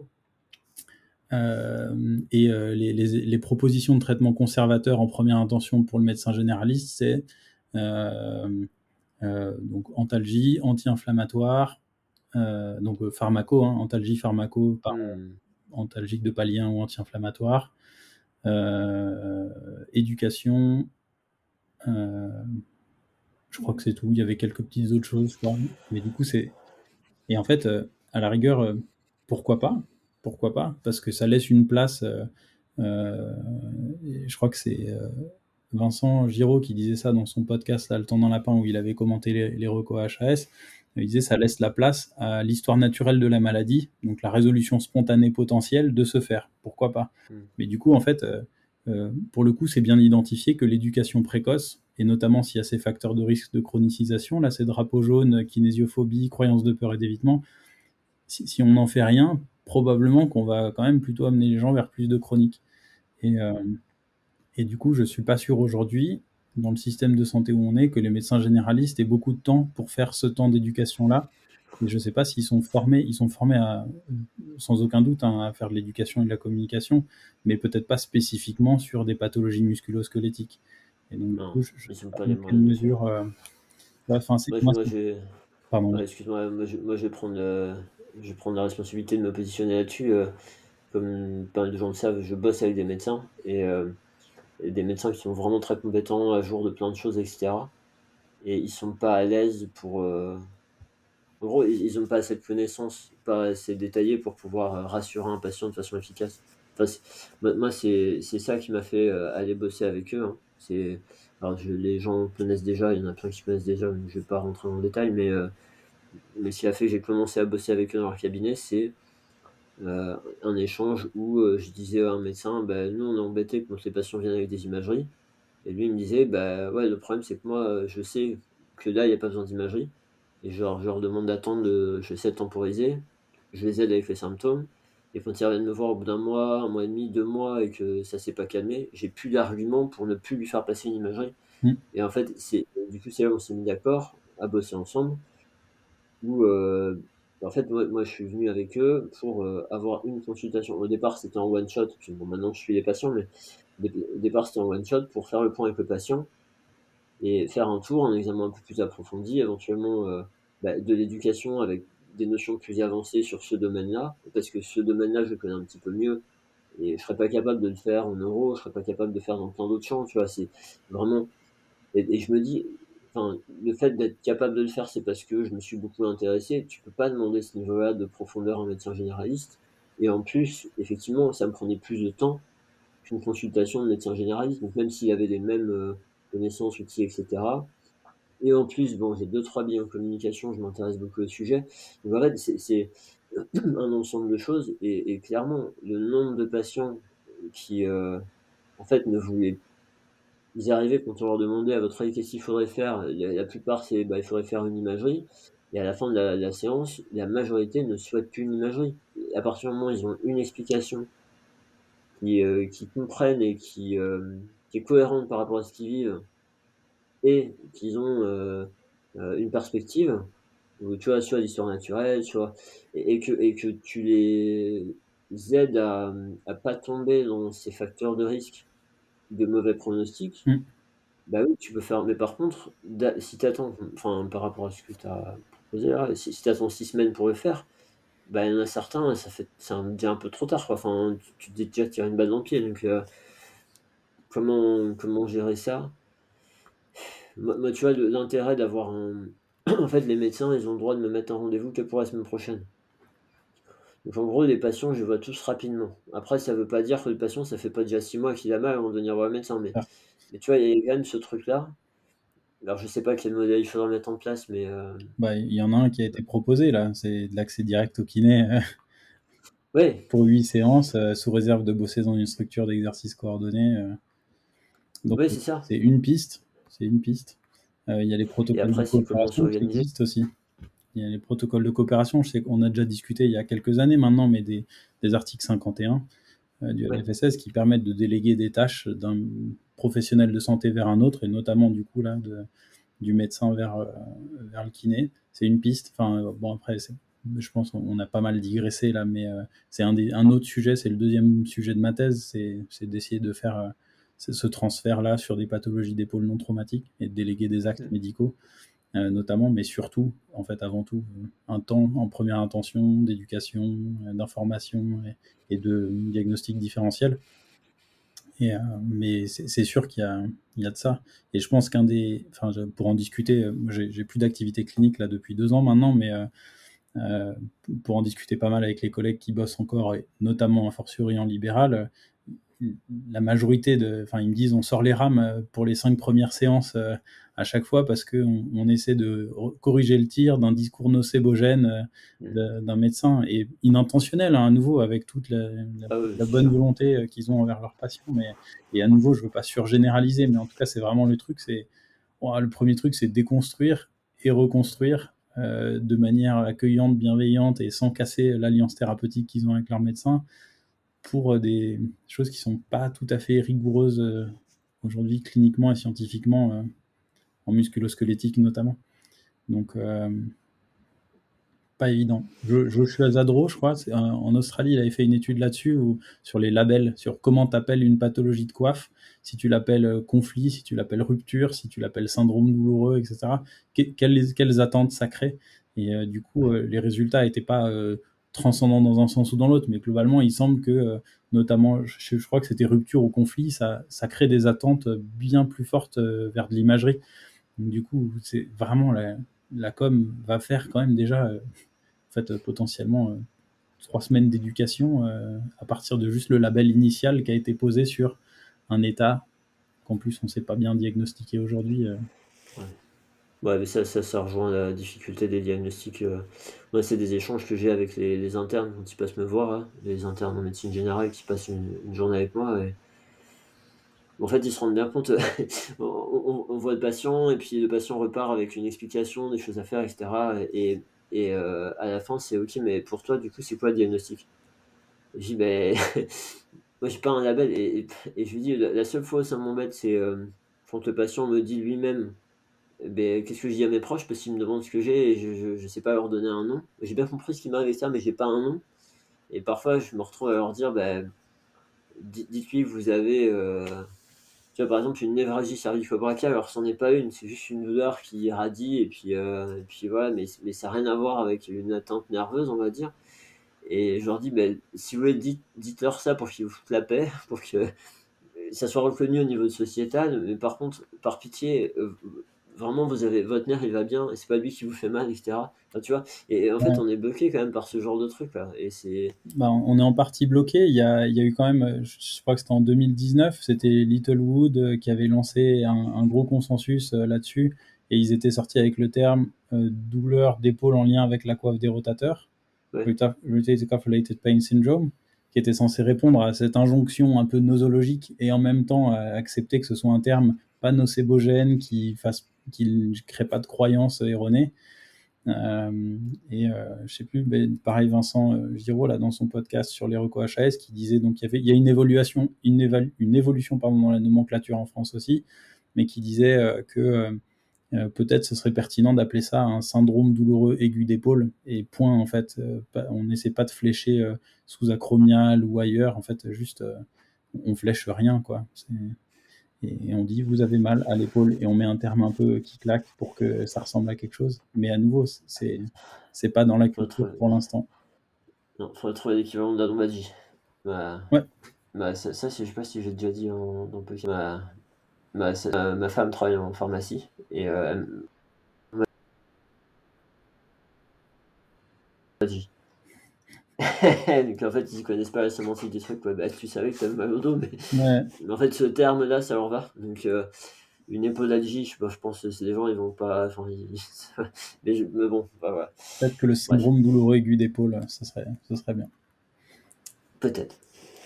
Euh, C'était une belle digression là qu'on a faite là, mais euh, donc tout ça pour dire, on est parti de, des considérations éthiques sur, sur l'absence de placebo. Euh, ce, point-là, clairement soumis à débat, mais à nouveau, c'est à la rigueur, on veut comparer A plus B, c'est ça la, question de recherche là. Donc, euh, s'il n'y a pas de placebo de B, c'est juste qu'on ne sait pas si B et A sont plus efficaces ou moins efficaces qu'un placebo. Mais à nouveau, il y a tout plein de considérations éthiques sur le placebo, mais j'ai des collègues qui font ça beaucoup mieux que moi, donc euh, on, on s'embarque peut-être pas là-dedans.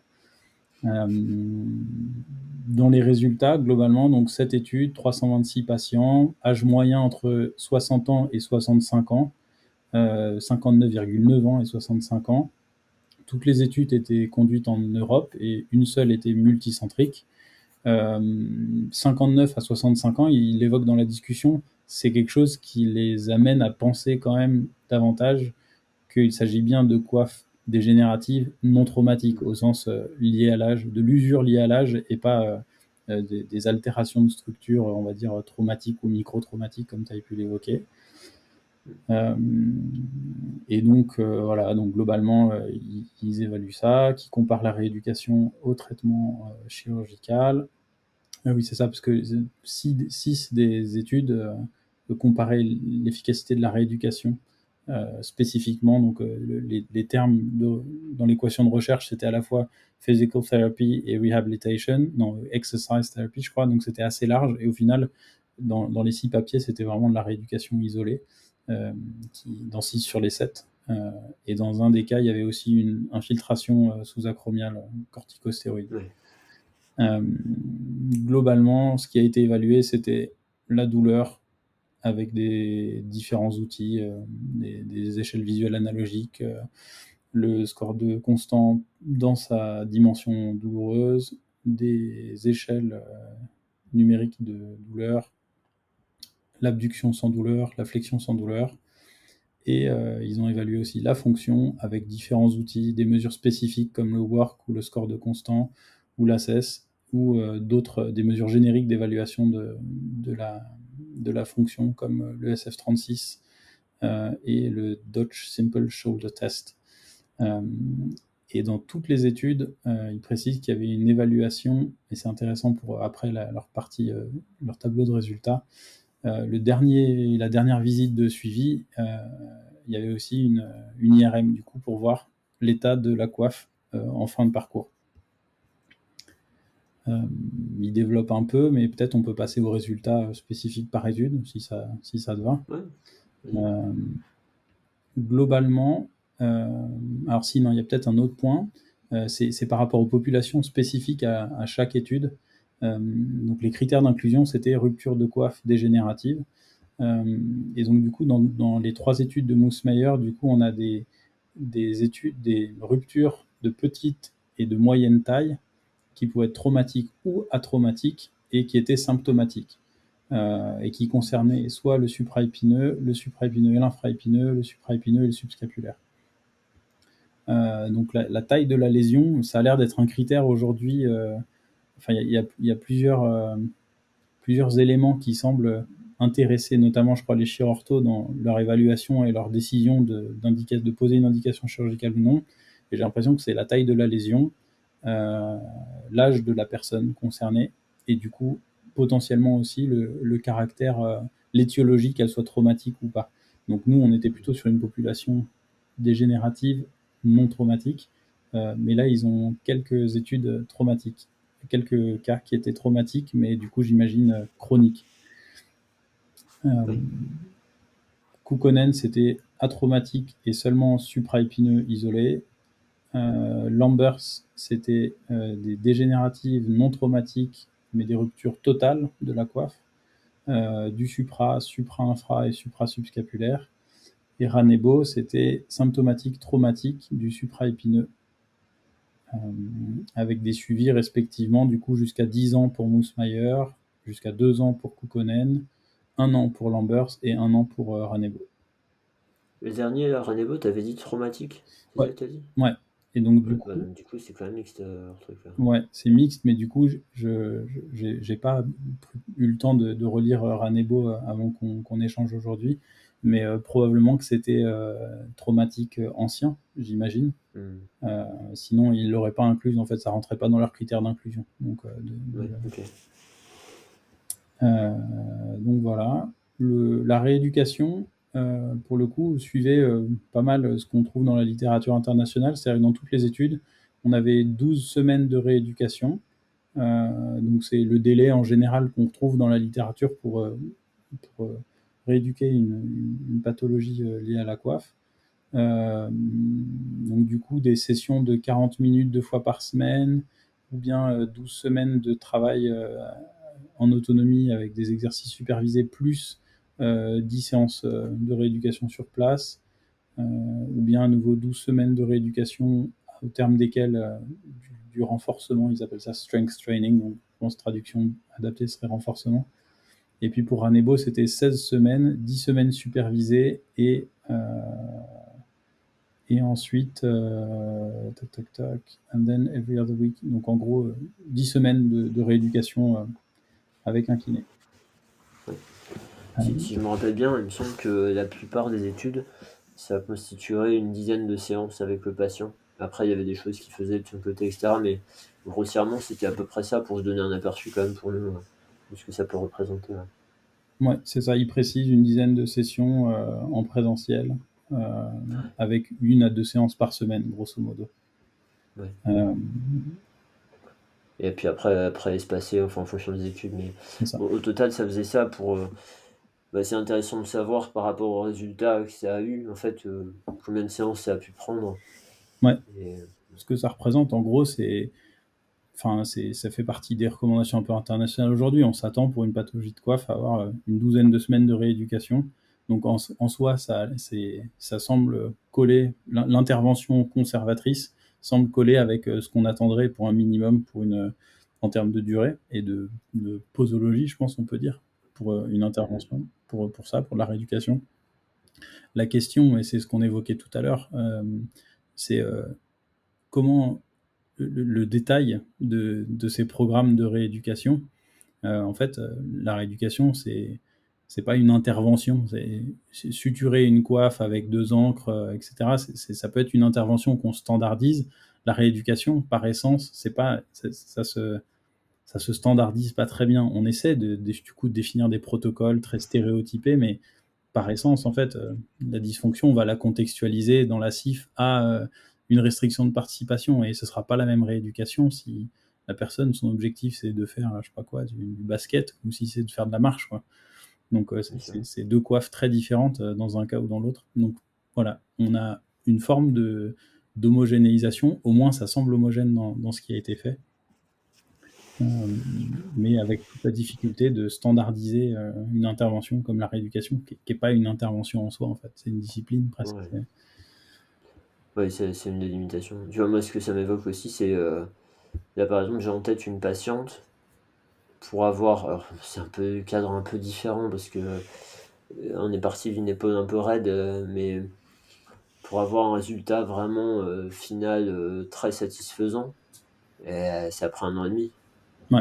Tu vois, parce que en fait, et, honnêtement, j'ai dû l'avoir en un an et demi. Est-ce que j'ai vu 15 fois Je suis même pas sûr parce qu'on a vachement espacé, mais, mais par contre, tu vois, dans des études où ça s'arrête au bout de deux semaines, bah, cette patiente, le résultat il n'aurait pas été terrible. Et après, si tu si envisages une chirurgie avec le temps de délai de chirurgie, de récupération, etc., bah, est-ce qu'au final, elle était vraiment mieux si on avait attendu sans chirurgie? J'en sais rien, tu vois? Mais enfin, il y a certaines personnes, heu, en fonction des caractéristiques de départ et aussi en fonction des aléas pendant les prises en soins, de ce qui peut arriver au niveau personnel, heu, sur le plan de la santé générale et cetera. Bah, tu as des gens à à 12 semaines, tu y es pas, mais si j'ai quand même ce sentiment alors bon, c'est, après c'est des histoires de faisabilité aussi, hein, par rapport aux études et cetera et ça s'entend tout à fait, mais d'avoir d'avoir le c'est pas une critique envers les études, mais d'avoir ce recul-là dans l'analyse des résultats, de, heu, parfois, et je pense que si on avait des études qui laissaient enfin, qui pouvaient explorer sur plus de temps, heu, qu'on poussait les gens plus loin, plus fort et cetera, on serait vraiment surpris des résultats qu'on peut avoir. Honnêtement, je je je fais pas passer des questionnaires à tous mes patients, mais mais parfois, je suis quand même surpris du peu de niveau de d'efficacité à la fin des études. Alors, heu, après voilà, je encore une fois, j'ai pas objectivé ça dans ma pratique, mais mais je me dis quand même qu'il y a des conditions où, heu, bah, je trouve ça bas, en fait, en termes de résultats, ce qui est publié, c'est bon. Ouais. Voilà. Beh, enfin, c'est c'est toute la difficulté de vouloir, heu, cadrer suffisamment pour rendre un peu comparable et observable Ouais. Quelque chose qui est hyper variable, en fait, par par de par sa nature. Hem c'est le mieux qu'on ait, en fait, c'est peut-être ça aussi, c'est parce qu'il y a il y a vraiment la la question de la faisabilité. Hem, plus l'étude, elle dure longtemps, pour une étude prospective, donc dans laquelle on suit les Oui. les personnes au fil du temps, plus elle coûte cher et vraiment les coûts s'envolent. Et ouais. et plus tu as de risque de ce qu'on appelle l'attrition, donc plus tu as des gens qui sortent de l'étude et tu peux tu les vois plus jamais et du coup, tu as investi beaucoup en eux, mais ils comptent pas et ça enfin, même ils dégradent, heu, les résultats et la qualité statistique, heu, de de l'étude et à nouveau, pas un reproche pour les patients qui quittent, hein, ils ont tous de très bonnes raisons d'arrêter, je suis sûr, mais Ouais, ouais. mais juste, du coup, Ouais, a ça fait qu'il par y a des grosses ouais, notamment. Je pensais plus aux exclus vivants, mais mais effectivement, le décès peut être une cause, être une cause de Cause valable. de fin d'études, ouais. Acceptable, De sortie d'études. Mais heu, ouais, là, en fait, la faisabilité de faire une étude prospective avec un long terme, c'est, enfin, c'est c'est elle est faible, quoi. C'est c'est ça ça Ouais. coûte beaucoup, beaucoup. C'est c'est pour ça qu'ils mettent 6 000 000 € pour faire une étude, heu, sur 1 ou 2 ans. C'est parce qu'en fait, heu, pour suivre 400 personnes, bien en 2 ou 3 groupes pendant 2 ans, bah, faut ça. Faut vraiment ça. Tout de A à Z, faut faut ça, quoi. Ah, c'est chaud et tu sais aussi là, tu vois, il y a à la fois les approches utilisées et heu tu vois, parfois, on peut se dire: «Bah, bon, tant que c'est de l'exercice et du mouvement, c'est pareil», sauf que, bah, peut-être pas et mais juste on a on a on n'a pas les moyens de vraiment montrer des différences, heu, de façon assez stricte et cetera et puis, heu et puis en plus de ça, effectivement, c'est ce dont on parlait tout à l'heure, c'est, heu, c'est quoi la les compétences de tel ou tel intervenant pour arriver à à f bah, augmenter la probabilité que le patient, il fasse ces exercices qu'on qu'on lui prescrit, tu vois? Enfin, c'est et ça ça, c'est annoncé dans plein d'études, ce cette espèce de biais de d'observance, et elle a pas été évaluée ou elle a été évaluée, mais elle est, heu Ouais. et puis l'évaluation est jamais parfaite. Enfin, du coup, il y a il y a il y a beaucoup de paramètres et c'est encore encore une fois cette histoire de prendre du recul sur les résultats, les prendre tels qu'ils sont, s'en servir quand même, pas les jeter, hein, s'en servir, mais du coup, mettre de la mesure dans tout ça et et pas dire: «Ouais, ce truc-là, il a montré que, heu, c'est pareil, donc on s'en fout, heu, on peut faire n'importe quoi et il se passera la même chose». Bah, c'est un peu ça parfois aussi où, hem, je pense à l'ombagie, mais je pense que ça peut arriver où tu sais, parfois, c'est je me rappelle d'un intervenant, d'ailleurs, je crois que c'est là où on s'était rencontrés, qui avait dit qu'il avait peu de temps de séance parce qu'il faisait du triage Mmh. et que finalement, heu, on m'a dit que, bah, lui, il avait le temps de faire du traitement même en 15 minutes parce qu'il avait il lui avait, heu, dit d'aller, heu, marcher, heu, 5 minutes par jour. Bon, en partant du principe qu'à partir du moment où il bouge, de toute façon, il y a rien qui a été démontré supérieur à autre chose. Moi, j'ai des patients, si je les envoie marcher, je les en je les fume parce que c'est vraiment pas une bonne idée maintenant et tu as des patients, si tu fais autre chose que d'aller marcher, ça ça ça change tout. Ouais. Donc heu, voilà, il y a toutes ces choses-là à à garder en tête, heu, bon, ça c'est ça c'est des interprétations, peut-être que tous les gens qui écoutent, ça va leur paraître évident, mais et j'espère, j'espère me tromper en disant ça. En tout cas, c'est clair que la standardisation, c'est des, interventions, notamment en rééducation, parce que prendre un, comprimé euh, médicamenteux, à nouveau, ça, c'est facile à standardiser, même euh, qui la donne et comment et quels mots sont utilisés. En rééducation, c'est pas adapté pour ça. Donc, euh, il y a plusieurs protocoles hein, qui ont été mis un peu standardisés, même sur l'épaule. Hein, je pense à Lynn Watson qui a proposé son protocole pour l'instabilité multidirectionnelle qu'elle comparait à celui de Burkhead et Rockwood, euh, qui du coup était euh, dans les années 80 ou 90. Euh, et bah, du coup, déjà, elle a proposé une manière de standardiser. elle cadre trois reps machin avec l'élastibande rouge, puis deux comme ça, puis la correction de ça. Enfin bref, c'est, on perd un peu ce qu'on, disons, ce qu'on attend d'une, à mon sens, d'une rééducation sur la, enfin, et au modèle de la CIF, quoi. Sur, en fait, je rééduque une, euh, une restriction de participation à une personne et pas juste une dysfonction. Mais, euh, mais euh, à nouveau, c'est aussi le mieux qu'on ait aujourd'hui en sciences de la rééducation, ce genre de, de format-là. Donc pourquoi pas standardiser un peu avec des, des marqueurs fonctionnels, essayer de produire de la connaissance la meilleure possible, on va dire comme ça, et après se dire que c'est une base de réflexion et qu'on fait évoluer ce truc-là en fonction de la personne qu'on a face à nous. Mais bon, difficile. Bah, c'est pour ça, c'est pour ça que le paradigme EBP, euh, e c'est que c'est voilà, c'est une des composantes mm. de la prise de décision, c'est les données de la science, mais c'est pas que des données de la science en fait. C'est d'intégrer tout le reste.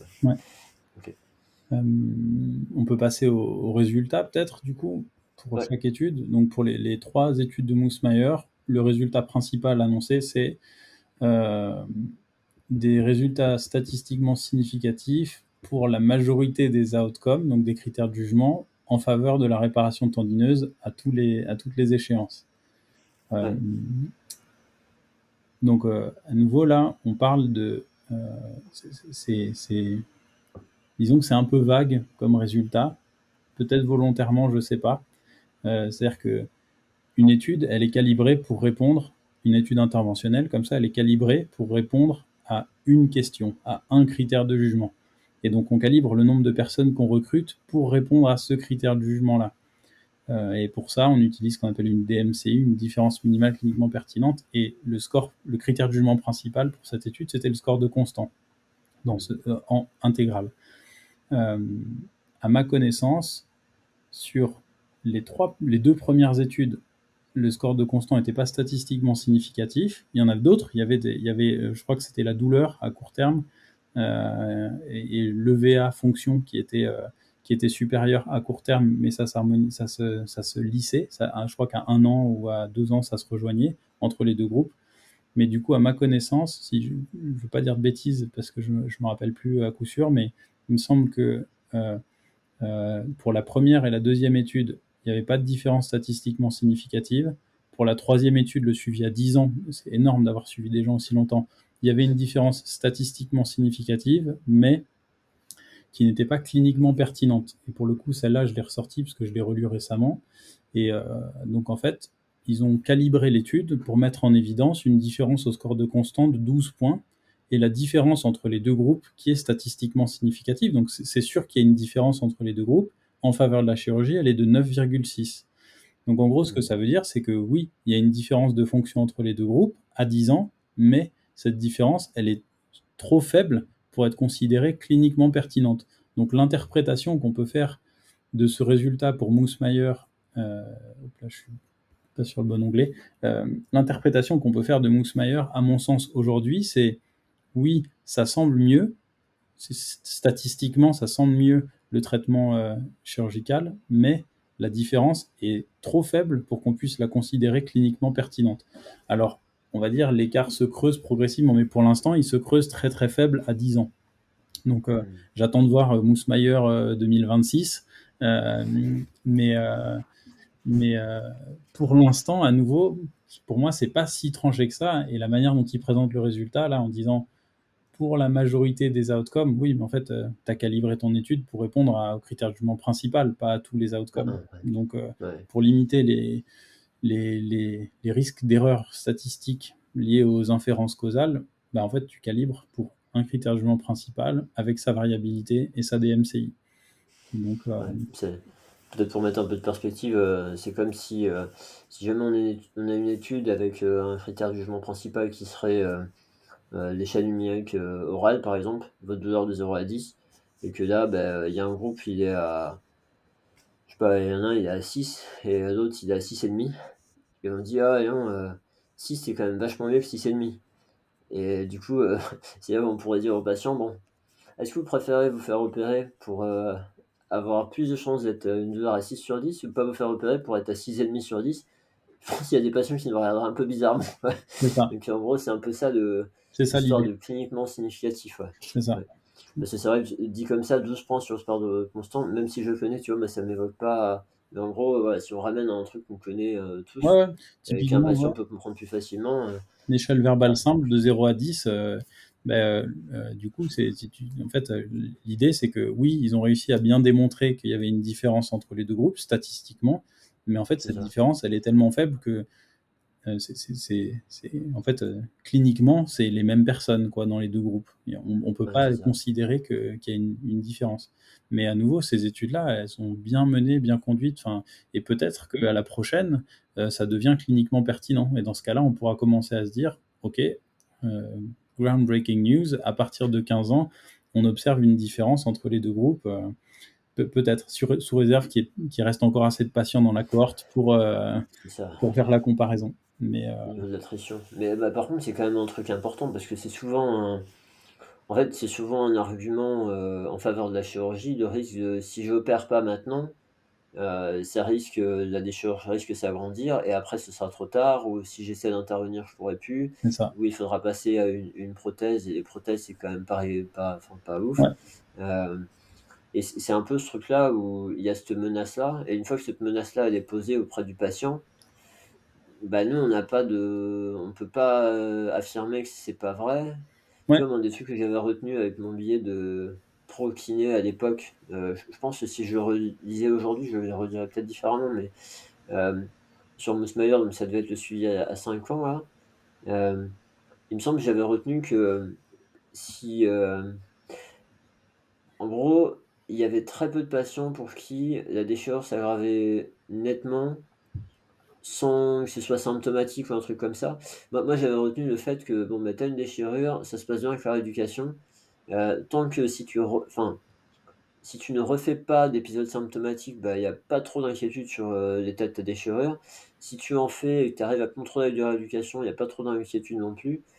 Et tu vois, il y avait un petit peu ce discours de dire, euh, bah écoutez, tant peu avec la rééducation, on contrôle, on prend pas trop de risques vis-à-vis de la chirurgie, mais ce qui peut être déjà un peu plus utile, on va dire, sur le plan clinique, mais bon, mm-hmm. peut-être aujourd'hui, peut-être mon souvenir est mauvais. Non, non, j'avais ça en tête aussi. Je crois qu'ils en parlent après aussi du taux de rupture et de l'élargissement des ruptures. Ils en reparlent dans la discussion. Mais euh, c'est le, je trouve la difficulté, c'est qu'aujourd'hui, on n'a quand même pas de, on n'a pas de preuves solides pour affirmer que à long terme, ça va aller moins bien si on n'opère pas. On n'a pas de preuve non plus que c'est que la rééducation euh, euh, sera fabuleuse et que ça va régler tous les problèmes du monde. C'est pas ça que je dis, mais c'est juste on peut pas affirmer avec certitude que la chirurgie fait vraiment mieux et qu'il n'y a pas d'alternative. Et voilà. Donc moi, en tout cas, moi, c'est ce que j'en comprends aujourd'hui. Et pour avoir refait du coup une revue de littérature euh, rapidement dans les derniers jours sur les revues systématiques euh, en prévision de notre notre échange, moi, je vois pas là de preuves solides, fortes à long terme qui dit oui vraiment la chir c'est mieux. Euh, et même à court terme, toutes les études à court terme, on va le voir pour les, six autres, euh, c'est pas du tout euh, franc comme ça non plus en fait. C'est pas du tout du tout franc. Donc, il n'y a pas de différence identifiée entre les deux groupes. Euh, donc, le truc c'est que, mais je comprends, hein, dans notre culture, c'est mécanistique quoi. C'est cassé, faut réparer. Et c'est vrai qu'il y a de la rétraction, de la myotrophie graisseuse, mais que ce soit sur l'arthrose à long terme ou la fonction à long terme, bah là, enfin même Mousmayer, du coup, qui lui est un chirurto, euh, euh, je sais plus où c'est, un pays nordique, euh, ben en fait, il trouve pas de différence, il trouve pas de différence fonctionnelle, en fait, hmm. Advisant. ça me fait penser, tu sais, au, discours de auparavant, c'était euh, croisé antérieur, euh, faut opérer pour reprendre l'activité physique, et, euh, et puis si tu n'opères pas, tu risques de faire de l'arthrose, etc. Et il y a, un truc que j'ai vu passer, là, j'avais regardé il y, a, y a quelques temps, sur des suivis à, longs, en fait, ils se rendaient compte qu'il y a moins d'arthrose chez les gens qui n'ont pas été opérés que chez les gens qui ont eu une plastie du croisé antérieur. Ok. Excellent. le truc un peu contre-intuitif. Alors après, tu réfléchis à essayer de comprendre pourquoi, mais, mais finalement, les gens non opérés, après, il y avait moins d'arthrose. Alors pareil, c'est en moyenne, on ne peut pas généraliser, etc. Mais par contre, par rapport à l'affirmation de départ, tu te dis, ouais, euh, c'est chaud, quoi. On se permet d'affirmer ça, ça entraîne des parcours euh, quand même hmm, enfin non négligeables. Des dépenses aussi, des arrêts de travail. Tu vois, enfin, c'est. Bah, à la société, à l'échelle de l'individu, enfin, plein d'échelles, quoi. Complètement. Ben, c'est moi, c'est toute la difficulté que j'ai aujourd'hui, et c'est, enfin, ce qui fait que c'est un sujet qui m'intéresse aussi euh, pour, pour la thèse. Hein, c'est vraiment que c'est pas si tranché que ça. En tout cas, on n'a rien aujourd'hui qui nous affirme à coup sûr, ou même avec une très forte certitude, euh, qu'il y a une différence avec toutes les limites qu'on peut poser sur la recherche. Même, même ça, on n'a pas une donnée euh, tranchée, tu vois. Et bon, si, si, on fait, parce que je, vois, je vois l'heure qui file aussi, et il faut, faut qu'on préserve euh, les capacités attentionnelles des auditeurs, mais grosso modo, pour toutes les autres études, enfin pas grosso modo, hein, euh, les trois études Kukkonen, aucune différence significative entre les deux interventions à aucun moment du suivi. Euh, Lambers, aucune différence dans le score fonctionnel entre les groupes à un an. Et Ranebo, aucune différence significative des critères jugement cliniques entre les deux groupes à un an. Donc en fait, sur, il y a, Moosmeyer à 10 ans qui montre une différence statistiquement significative mais non cliniquement pertinente. Donc, ça veut dire une toute petite différence d'un point de vue qu'est-ce qu'on en fait en clinique et quel changement ça impacte, ça, représente pour un patient ou une patiente. Et toutes les autres études de cette revue-là, qui représentent grosso modo toute la littérature de qualité sur le sujet, pas de différence. Donc, euh, à nouveau, on, reste dans une population coiffe dégénérative potentiellement du coup post-traumatique, là, comme on voit dans, notamment chez Moosmeyer euh, et chez Ranebo, bah, en fait, euh, là, on n'a rien qui nous amène à. Enfin, on n'a pas de, forte tendance vers euh, il faut opérer. Et donc, à nouveau, je suis, enfin, j'ai hâte d'avoir plus d'informations là-dessus. je, discutais avec Jean-Sébastien Roy là le mois dernier dans le cadre de, de ma thèse. Et, il avait évoqué, euh, je crois que c'est la cohorte Moon, euh, c'est euh, J.E. Kuhn, je crois, hein, aux États-Unis. donc pareil chez Ortho qui suit des cohortes et notamment de coiffe. Et a priori, il y a, ça a dû être présenté en congrès récemment. Mais il y a une nouvelle étude qui sort sur le sujet et je crois que si j'ai bien compris, qui va dans le même sens aussi. Donc c'est, on est, enfin pour l'instant en tout cas, je crois pas qu'on ait de, de données robustes qui aille dans le sens d'une différence forte en faveur de la chirurgie et même à des horizons temporels vraiment élevés.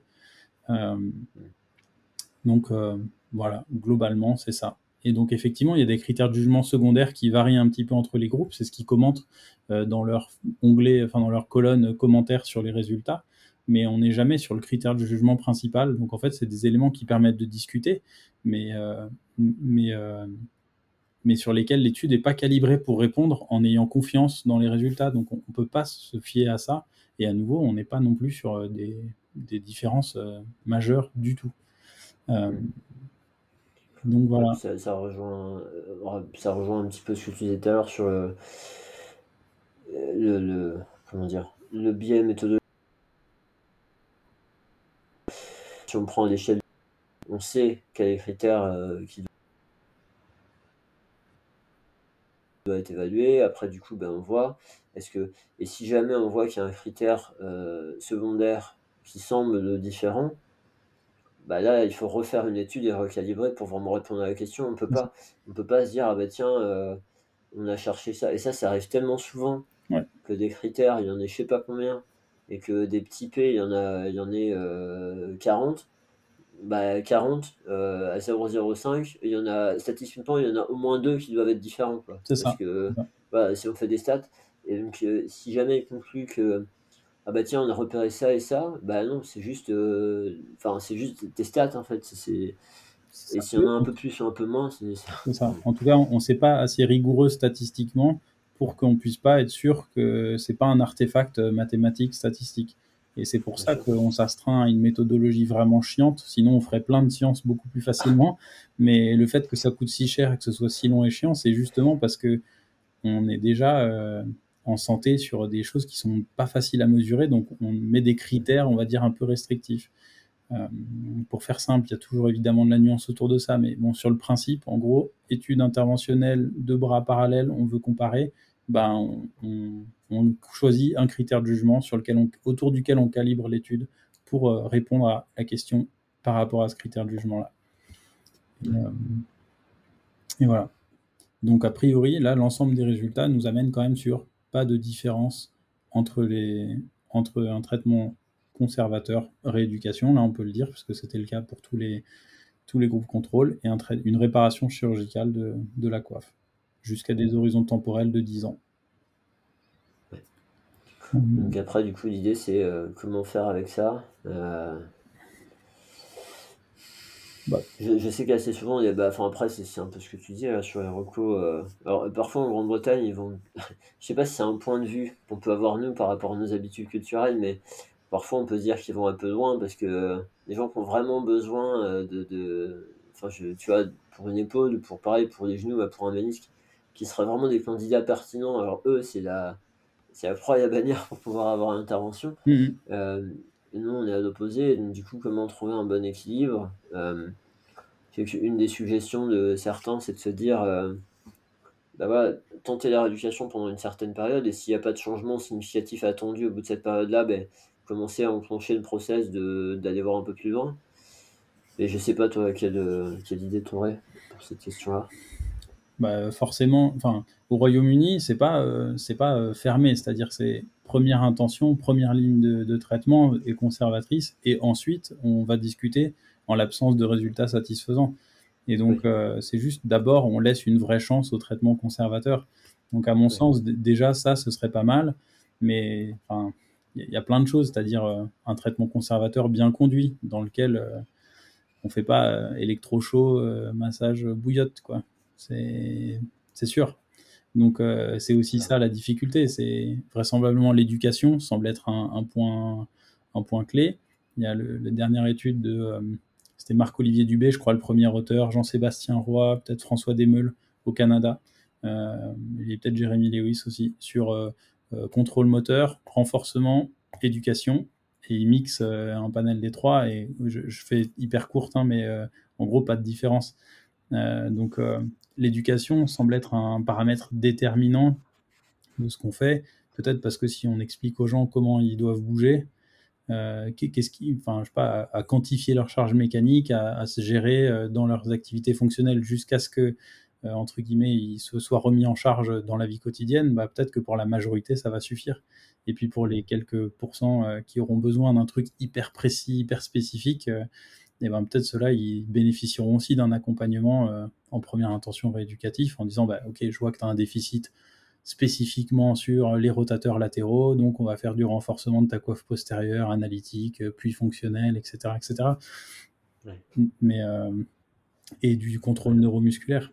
Mais euh, c'est donc, je sais pas. En fait, il euh, faut, se baser sur euh, le mieux qu'on est, à savoir, bah, pour faire simple, hein, l'éducation, du travail actif de renfort et de contrôle centré sur les dysfonctions et prendre en compte tout le contexte psychosocial pour faire une prise en charge centrée patient et pas centrée maladie ou dysfonction. Quoi. mais pareil, j'ai l'impression d'enfoncer des portes ouvertes en disant ça, c'est pas, pas hyper ni novateur, ni intéressant, ni révolutionnaire. Ouais, mais bon, si ça revient, c'est que c'est pertinent aussi. Et, ça, ça, peut peut-être me pousser aussi à lâcher certaines choses. Moi, moi, je suis le premier à penser que ça. À penser, et puis voilà, c'est une croyance, et je l'assume, qu'il y a certains patients dont on leur fait des choses spécifiques, euh, la trajectoire, elle change. Mmh. Et, euh, et je suis aussi. Euh, le premier à penser que, tu vois, quand tu écoutes des personnes comme Jeremy Lewis, comme euh, même Joe Gibson et tout ça, enfin, mais, Jeremy Lewis qui est dans beaucoup, beaucoup de publications, qui brasse beaucoup de science, etc., euh, souvent, lui, il, veut mettre en avant euh, la santé générale des personnes. Enfin, moi, j'appelle ça comme ça. Et quelque part, tu vois, il y a cette dimension-là aussi. Est-ce que, est-ce que le fait de, d'améliorer la santé générale de la personne, d'améliorer la capacité de son corps à guérir, enfin, tu vois, est-ce que déjà ça, et ça c'est pas, c'est un paramètre, tu vois, la qualité du sommeil, le, le moral des patients, le, parce, que, parce que quand ça va pas, notre système immunitaire, notre système de. Enfin, on guérit moins bien. Mm. Et, ça, c'est quelque chose qui est bien établi, tu vois. Le, le niveau d'activité physique, enfin, toutes ces choses-là, on a un rôle à jouer. Et tu vois, après, voilà, ça peut paraître bateau, ça peut paraître pas assez spécifique par rapport à toutes les compétences qu'on va acquérir, non très précises, etc. Mais cette dimension-là, en fait, quand tu regardes dans plein de domaines de la santé, elle revient tellement souvent et quelque part, à force de balancer plein de trucs, souvent c'est les points communs qui sont intéressants. Et, donc, tu vois, cette dimension-là, c'est pas que des facteurs euh, psychosociaux, c'est des facteurs de santé générale. Et euh, quel rôle on peut avoir là-dedans, tout en gérant le, comment dire, les attentes des, patients par rapport à ce qu'un kiné peut délivrer, tu vois. comment on gère tout ça et je, pense que pour arriver à, shifter vraiment vers une pratique euh, sur ce genre de modèle-là, euh, il faut que nous, en tant que professionnels, on puisse avoir des, comment dire, bah, des, des convictions suffisamment fortes parce que c'est un gros changement. Et, et c'est là où bah, la science doit nous les amener aussi, euh, renforcer ça, etc. Mais c'est tellement. Enfin, on, en s'intéressant à la science dans d'autres domaines, on voit l'importance que ça a, notamment en psychologie. Euh, enfin, c'est un délire, mmh. L'activité physique, euh, c'est le meilleur des médicaments qu'on ait. Enfin, c'est. Tu vois, est-ce qu'on ne traite pas des gens juste qui sont pas. Qui sont dans des contextes de. Normalement en très bonne santé, bah, ils, seraient peut-être fait un peu mal, mais ça aurait guéri, quoi. Ou ça mmh. serait passé. Et du coup, est-ce que ce ne sont pas ces facteurs-là? Et puis après, oui, ça crée du, des déficiences, des déficits, ou enfin, chacun appellera comme il veut. Et du coup, après, bah, c'est nécessaire de, l'adresser. Mais voilà, donc, tout ça pour dire que souvent, on essaye de, de simplifier la discussion parce qu'à un moment, il faut prendre une décision. Et à côté de ça, il ne faut pas perdre de, vue la complexité. Et, euh, et dans l'épisode que j'ai enregistré ce matin avec Clément Noël, je pense que je sortirai après celui-ci là.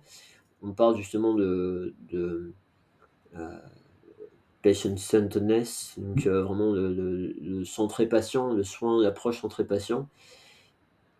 C'est une méta-analyse d'une scoping review. Et donc il y a un nombre de, de, thèmes, de critères qui est assez énorme. Ouais, mais du coup, si on n'embrasse pas cette complexité, je pense qu'on peut se retrouver avec des, trucs où, tu vois, là, ce qui est, ce qui est vraiment dommage dans ces, dans contextes-là, c'est que parfois on, se retrouve euh, à avoir des espèces de débats et de bagarres entre euh, les chirurgiens et les rééducateurs, où chacun euh, veut prendre le dessus parce que si, parce que ça, mon telle étude, mon expérience, machin bidule. C'est un peu dommage, je pense, en faisant ensemble, en allant voir, on, pourrait tellement plus comprendre et tellement. Mais bon, après, voilà, c'est. Bah, il y, a un. Ouais c'est, enfin, le débat est sociétal et pas juste scientifique, hein, mais euh, euh, il est aussi politique parce que bah, il y a quand même aussi des enjeux corporatistes quoi, qui, qui, sont présents. Enfin, on va pas le négliger. À l'échelle individuelle, c'est aussi une culture et du coup, on est nous centrés sur le fait qu'on redonne de la fonction au service de participation. Euh, et, euh, et j'ai l'impression, à ma connaissance, que le paradigme chirurgical, en chirurgie notamment, c'est quand même beaucoup je restaure la continuité mécanique, enfin structurelle, pour redonner des capacités, des propriétés mécaniques, et que sans cette continuité, il n'y aura pas. Et bah, il y, a du débat là-dessus aussi, et juste ces deux paradigmes un peu différents qui se rencontrent, euh, et parfois c'est, enfin, pas avec un, accord total. Maintenant, du coup, c'est peut-être pas dichotomique, c'est peut-être pas l'un sans l'autre. Euh, si la question c'est euh, euh, demain, je suis face à, j'ai un patient qui m'est envoyé par son, son. Le patient n'a jamais vu de chez ortho. C'est une rupture, on va dire non traumatique pour faire au plus simple, hein, mais une rupture non traumatique de coiffe. bah en fait, peut-être je me dis, on, se laisse une vraie chance, en fait, même si la personne est jeune, même si, euh, enfin, j'allais dire, la taille de la rupture est importante, peut-être je me laisse quand même, enfin, jeune. Les non traumatiques sont, arrivent souvent pas très jeunes, hein, c'est rarement avant 50 ans quand même. Mais, euh, mais du coup, est-ce que je me laisse pas une vraie chance quand même d'abord? Et si vraiment tout va super bien et que c'est asymptomatique au bout de 12 ou 24 semaines de rééducation, bah, peut-être que je, on n'orientera pas cette personne vers euh, la chirurgie. Si, si c'est pas le cas, si ça n'avance pas, si nos marqueurs de progression stagnent, peut-être que là, c'est une autre discussion à avoir euh, et à nouveau euh, centré autour du patient, pas centré autour du médecin. Bien sûr, bien sûr. C'est Mais c'est vrai que c'est. Tu vois, moi, ce que je me dis là, c'est que tant qu'on n'arrivera pas à avoir. À, comment dire À plus partager, je pense, entre professions, je pense qu'il y aura des caps qu'on n'arrivera pas à franchir. Et tu vois, il y a un truc qui est bête, c'est que moi, je me suis déjà dit plusieurs fois, tu vois, notamment des personnes gênées au niveau de l'épaule, et puis tu, tu, fais des interventions en faisant des mouvements du cou, des mouvements euh, du tronc, etc. Et ça, ça, améliore la fonction de l'épaule, ce qui a du sens. Hein. Euh, la scapula, elle, est reliée à tout ça. Et elle enfin, il y a un besoin. Et donc, du coup, moi, je me dis parfois, euh, il y a certaines personnes, certains chirurgiens, si jamais pour leur faire envisager ce que moi je peux voir en séance, il faudrait que je les prenne, je les attache à une chaise, je les baillonne pour pas qu'ils parlent et qu'ils passent une journée à me voir faire des choses avec des patients parce que tant qu'ils l'auront pas vu, ils peuvent même pas envisager que c'est possible. Mais du coup, mais ça c'est une façon de voir que dans un sens. Tu vois, moi j'ai mon point de vue et tu as envie de l'imposer à l'autre, etc. Et ben il y a des chances que moi si j'allais au bloc ou j'en sais rien, ou si je assister à des consultations, je verrais des choses, je me dirais, bah ouais, mais ça, je me rendais pas compte. Et tu vois, je me dis, tant qu'il n'y a pas ce niveau d'échange-là, euh, bah on est sur le risque, comme tu dis, de corporatisme, mais je suis peut-être utopique là-dedans, et il y a des gens, ça va pas leur plaire, j'en sais rien, peu importe, c'est mon opinion, chacun a le droit d'avoir la sienne, je dis pas que j'ai raison, c'est juste là où j'en suis euh, aujourd'hui. Mais le, fait, le fait d'avoir vu euh, avec des médecins, euh, les ceux avec qui je bosse, la première chose que j'ai fait, j'ai passé une, une demi-journée de consulte avec eux, mais j'ai réalisé des trucs que j'aurais jamais imaginé en fait. jamais. Et, c'est des choses, si je discute avec un médecin, ils vont même pas penser à me le dire, tellement c'est évident pour eux en fait. Et donc du coup, voilà, c'est tu vois, c'est ça qui me. Je, te remercie du coup pour le sujet parce que moi ça fait un petit moment je me disais euh, j'en ai marre de cette histoire euh, chirurgie kiné ou machin bidule et elle est où la réponse et euh, faut que je refasse le tour de la littérature, etc. Je ne trouverai jamais le temps de le faire. Donc là, ben, ça a permis de faire un point avec quelque chose de récent, etc. Donc euh, je te remercie pour ça. Mais tu vois, c'est comment, comment aller plus loin et on est dans une position où, entre guillemets, on n'a pas l'avantage parce que la prérogative, on a plus l'impression qu'elle est euh, pour les médecins, les chirurgiens, ça passe par eux, ils décident machin du coup, on soit dans une position à essayer de voir défendre notre beefsteak et de tirer plus dans notre sens parce qu'on a l'impression que c'est trop dans notre sens. Moi, ça, je comprends. Maintenant, le problème, c'est que dans ce type d'interaction-là, euh, tu crées un gagnant, et même si tu crées un gagnant, tu crées un perdant. Et, et tu peux pas, enfin, tu peux pas être dans la collaboration, tu peux pas, tu vois, la pratique centrée sur le patient où tous les professionnels sont censés collaborer, fonctionner ensemble. S'il y en a un qui gagne, un qui perd, marche pas en fait. Donc, euh, enfin bref, c'est peut-être un peu, je vais peut-être un peu trop loin, mais du coup, à nouveau, enfin c'est ça, je suis d'accord avec toi. Le, le, centré patient, en fait, c'est peut-être le truc qui va, qui va euh, recentrer le débat. C'est en fait, euh, si le patient il dit, moi je veux me faire opérer et je ferai pas vos exercices, ben en fait, à nouveau, peut-être que, peut-être que même si à la rigueur, il n'y avait pas d'efficacité spécifique pour lui à la chirurgie, en fait, c'est peut-être le traitement qu'il lui faut le, débat, du coup, en tout cas thérapeutique, clinique, il, prend en compte aussi les attentes et, parfois ces attentes, ça va être de ne pas faire, de pas toucher un exercice de rééduc. Ben ok, ben ok, ça fait partie du jeu. L'autre question que ça soulève, c'est est-ce que en tant que société, on a envie de payer pour des potentiellement certaines interventions pour lesquelles on n'attend aucune efficacité spécifique? La décompression sous-acromiale, euh, pour le conflit sous-acromial, je mets des gros guillemets, hein. euh, une entité euh, clinique probablement inexistante ou très discutable, on va dire. Et eh ben, en fait, est-ce qu'on continue d'en proposer aux patients qui attendent alors que là, on a du randomisé contrôlé contre placebo qui montre que pas mieux qu'une arthroscopie diagnostique? Est-ce qu'on paye pour ça en, tant que groupe? Donc, il y a, sans nul doute, individuellement, face à une personne qui dit Moi, en fait, peux pas faire de rééducation, on a, mon, épaule, elle va tomber. on avait fait une, étude Cali, là, avec une étudiante de master l'an dernier, sur justement des personnes qui souffrent de pathologie de coiffe traumatique. Et les verbatims, c'est Mon épaule, mon bras ne tient qu'à un fil. C'est ça qu'ils ont retenu de leurs échanges, ces, personnes-là. Enfin, pour les faire accrocher à la rééducation, il va falloir sortir plus que des rames. Là. Donc, euh, à nouveau, peut-être que pour ces personnes-là, ben, c'est pas ça qui est indiqué et c'est OK. En fait, on peut peut-être accepter qu'il y a des solutions euh, un peu plus individualisées, mais peut-être que la solution de base, faut pas que ce soit non plus euh, hyper interventionniste et, et, enfin, chirurgical, quoi, clairement. C'est juste ça, c'est y a la place pour tout dans, dans, le débat. Et à nouveau, je dis que ça Ouais, ouais. Et tu vois, par rapport à ces histoires de placebo, il y a la notion de. Je, je suis conscient du temps, il va falloir que je te libère, mais il y a la notion de. Tu vois, si on dit que chirurgie placebo, ça fait pareil que chirurgie euh, administrée, on va dire, ben après, il faut qu'on arrive à être aussi bon que le placebo chirurgical. Ouais. Comment on fait pour être aussi fort au niveau placebo qu'une chirurgie placebo? Il y a ça aussi. C'est facile de dire, mais il y a un vrai effet placebo. Donc, euh, comment on fait pour avoir un placebo aussi fort? Et, c'est peut-être possible, mais il faut le démontrer, parce que moi, je ne sais pas si ça a été démontré. Il faut sortir de... Bah, y a, pour le coup, j'ai un collègue à Grenoble qui bosse sur le placebo, euh, qui a fait sa thèse là-dessus, donc euh, peut-être, enfin, je pense pas être le plus compétent pour, pour, euh, pour discuter là-dessus, mais de ce que j'en sais en chirurto, il y a Ian Harris, qui est un chirurto rachi, je crois, australien, qui a écrit un bouquin qui s'appelle Surgery, the Ultimate Placebo, chirurgie, le placebo ultime.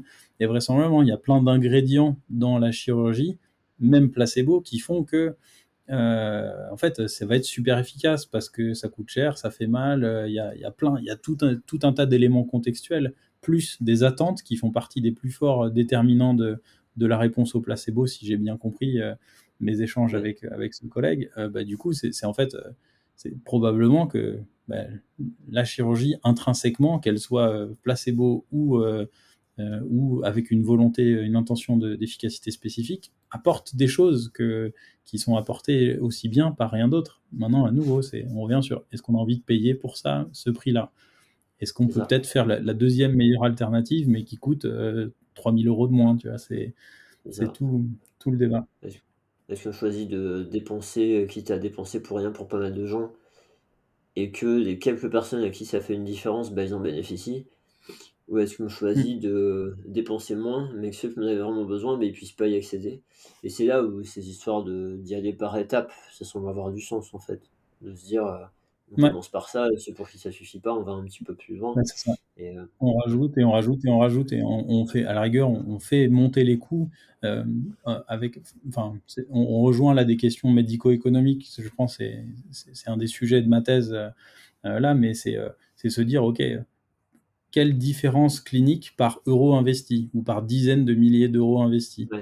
Et en fait, c'est un peu ça toute la question. C'est c'est quoi le ratio qu'on est prêt à accepter d'euros supplémentaires investis pour un bénéfice clinique euh, d'une certaine valeur Et on, va, on essaie de comparer, c'est le sujet de, de, la première étude là dans ma thèse, qui, qui va démarrer sous peu, j'espère, euh, c'est de faire ça, de faire de la comparaison médico-économique et de se dire, bah, ok, ce parcours-là, on a investi tant de milliers d'euros, celui-là, tant de milliers d'euros, on a fait telle et telle et telle intervention. Euh, quel est le résultat entre les deux à la fin? Si le résultat c'est le même, mais qu'il y en a un où on a fait 12 000 images en plus, une intervention chirurgicale en plus euh, et 6 euh, mois d'arrêt de travail, est-ce qu'en fait, euh, au total, pour un résultat clinique qui est le même, ou peut-être même s'il est un petit peu inférieur, comme le propose Nussmeier, ben, peut-être même que ce légèrement inférieur par rapport aux je sais pas combien de milliers d'euros d'écart, parce qu'en fait l'étude n'est pas encore menée en France, hein, mais bah, potentiellement, euh, est-ce qu'on a envie de faire cet investissement-là dans nos politiques de santé publique?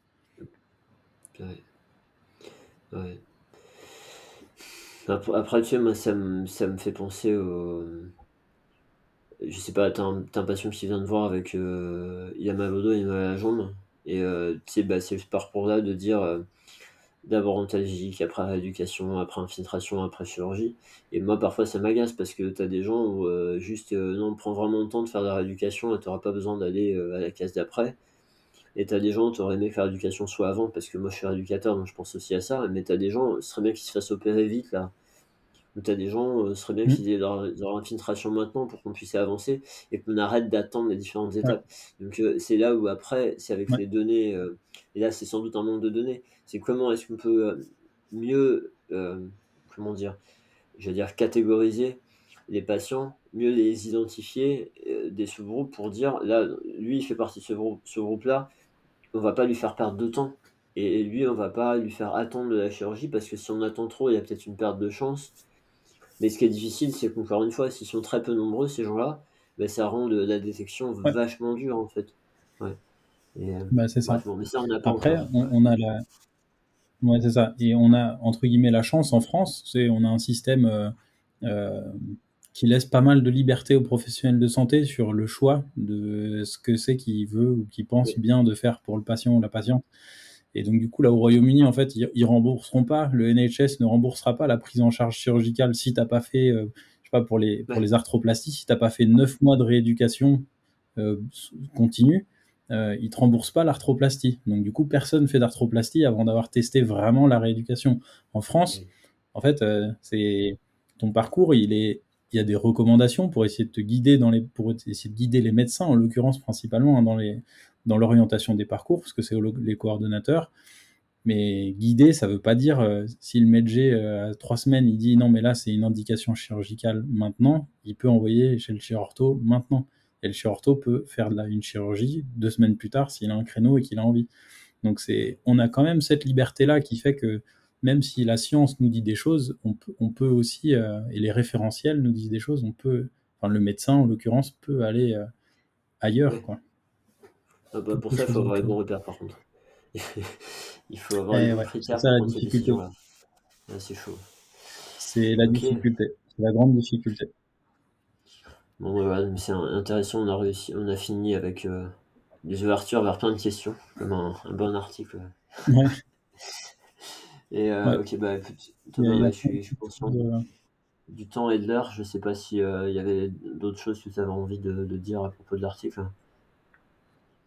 Mmh, non, enfin, il y a plein de petites choses dans la discussion sur les, les, récidives de rupture qui étaient comprises entre 19% à 24 mois, non pardon, 19% à un an et qui monte euh, chez Lambert jusqu'à 56%, donc un patient sur deux quand même euh, qui a une récidive de rupture dans l'étude de Lambert. Ça rejoint un peu ce que, que j'ai en tête pour l'étude UCUF de Andrew Carr là, euh, où ils avaient je crois 42% de récidive de rupture à un an. Donc il peut y avoir quand même beaucoup de récidives qui sont pas forcément symptomatiques. Euh, la progression de la taille de la lésion. Effectivement, la, lésion augmente un peu en taille dans le groupe conservateur, mais chez Kukkonen, c'était pas plus de 5 mm euh, à 2 ans. Euh, donc, euh, c'est pas forcément énorme. Et après, il y a des petits points de discussion, mais qu'on a déjà évoqués sur l'éthique, sur la DMCI. Donc, a priori, il n'y a pas de résultats statistiquement significatifs ou, pour celui qui l'est, pas cliniquement pertinent. Euh, enfin bref, donc voilà, des petites choses dans la discussion, mais rien de rien qui mérite euh, forcément qu'on y passe beaucoup beaucoup plus de temps. Enfin, allez consulter l'article euh, si vous voulez. J'imagine que tu mets la référence en description. Oui. oui. Il n'y aura, y aura rien qui va remettre en cause à tout ce qu'on a dit ou qui va changer, révolutionner. Non, je crois pas. en tout cas, j'ai pas vu d'éléments qui allaient qui tapaient. Non, après, un, petit rappel de se méfier de de pas dire que des parties d'articles, parce que là, si on lit les résultats ou si on lit la discussion, ben, on, a, on a l'impression de pas avoir la même version et que c'est pas les mêmes auteurs. où ils mettent certaines affirmations de façon plus ou moins tranchée en fonction de l'endroit de l'article.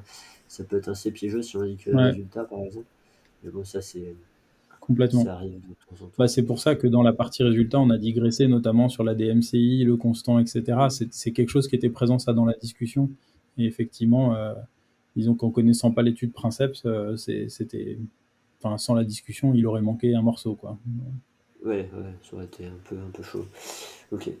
Eh ben, écoute, Merci, euh, merci Thomas, merci pour ton temps. Je sais pas si tu euh, si avais envie de, de parler d'un truc que tu fais en ce moment ou que promouvoir un projet que tu Hmm, connais. Ouais, bah volontiers. Je pense qu'il y, a, bah, il y a un projet, c'est le premier projet de ma thèse là que j'évoquais, et donc l'idée de ce projet, il s'appelle Banshee, euh, et euh, du coup, euh, et, il a une page dédiée sur le site du labo TeamC à, à, Grenoble, si tu veux. Enfin, éventuellement, je peux te passer le lien pour le mettre en description, oui, oui, mais oui. c'est un, donc c'est une étude observationnelle, prospective. On est en attente du retour du comité d'éthique qui devait se tenir aujourd'hui, donc peut-être peut-être un retour favorable aujourd'hui. Et donc en fait, on va, c'est une étude observationnelle à l'échelle nationale qui sera uniquement à distance, dans laquelle on veut suivre des patients pendant un an pour bah, voir des, des, personnes avec des pathologies non traumatiques euh, de la coiffe et, euh, et, du coup voir comment ils évoluent euh, pendant leur année et quelles sont les dépenses associées pour justement avoir un suivi observationnel, voir quels sont les différents parcours et voir notamment si les dernières recos de la HAS ont changé un petit peu euh, la manière dont les médecins prescrivent les différents parcours. Et, faire une évaluation médico-économique adossée à cette étude pour se voir bah, s'il y a un parcours peut-être qui est plus efficient économiquement, c'est-à-dire ce, qui arrive au même résultat qui coûte moins cher ou qui coûte plus cher mais qui, qui est vraiment mieux, ou enfin bref, tout, toutes ces, évaluations-là. Et donc, ouais, bah, il y a ce projet-là, Banshee, on a besoin de recruter euh, 250 personnes. Euh, donc, c'est un, gros, un gros morceau. Et euh, donc, bah, si, euh, si, les auditeurs ou auditrices, si, je suis en phase de, lancement de la communication sur le projet, donc s'il y a des personnes qui sont intéressées, n'hésitez pas à aller sur le site. Je vais communiquer dessus hein, dans les prochaines semaines, mais, euh, mais en tout cas, ouais, là, s'il si y a des personnes qui veulent soutenir et favoriser la diffusion auprès des, des médecins, des kinés et de leurs patients, euh, je suis tout à fait, euh, comment on dit, grateful. Ouais, preneur, ouais, ouais, reconnaissant peut-être. Reconnaissant, voilà, c'est ça. Je serais infiniment re reconnaissant de, de, du soutien pour, pour ce projet-là, qui sera un, un, gros morceau de ma thèse, très probablement. Bah, t'hésiteras pas à me, à me dire quand tu communiqueras, que je puisse euh, relayer aussi, et puis on verra aussi avec l'agence pour, pour relayer tout ça. Et, euh, et si, les gens ils ont besoin, enfin, s'ils veulent t'aider là-dessus, ils te contactent comment là? Euh, je pense le plus simple, ça peut être sur mon adresse mail universitaire, euh, thomas.latière.univ-grenoble-alpes.fr. Et peut-être, enfin, si vous tapez Thomas Latière UGA, euh, normalement vous devez trouver mon adresse mail, je pense. Okay. Bon, et puis, a, je, te, je, te, donnerai le lien vers la page. Ouais. ouais. je te mettrai le lien sinon dans, vers la page du, de l'étude qui, du coup, pourra réorienter sans difficulté vers les bonnes personnes ressources. Mais merci beaucoup en tout cas de m'avoir permis de communiquer là-dessus. Puis si, merci à vous si, si, vous voulez bien filer un coup de pouce là-dessus, ce serait avec grand plaisir. Ouais, on, aime bien faire ça, ne t'inquiète. N'hésite pas, tu nous diras. Et puis ouais, bah n'hésitez pas à envoyer des mails à Thomas, il n'en a pas beaucoup, il s'ennuie parfois. Donc... pas plus de 100 par jour. ok, bon, bah écoute, merci beaucoup. Euh, désolé à ta collègue bah, qui doit être en train de t'attendre. Euh, je te remercie. Ouais, c'est possible. Ouais. À... On a une de thèse là. ouais. À bientôt. Merci beaucoup, Guillaume. À bientôt.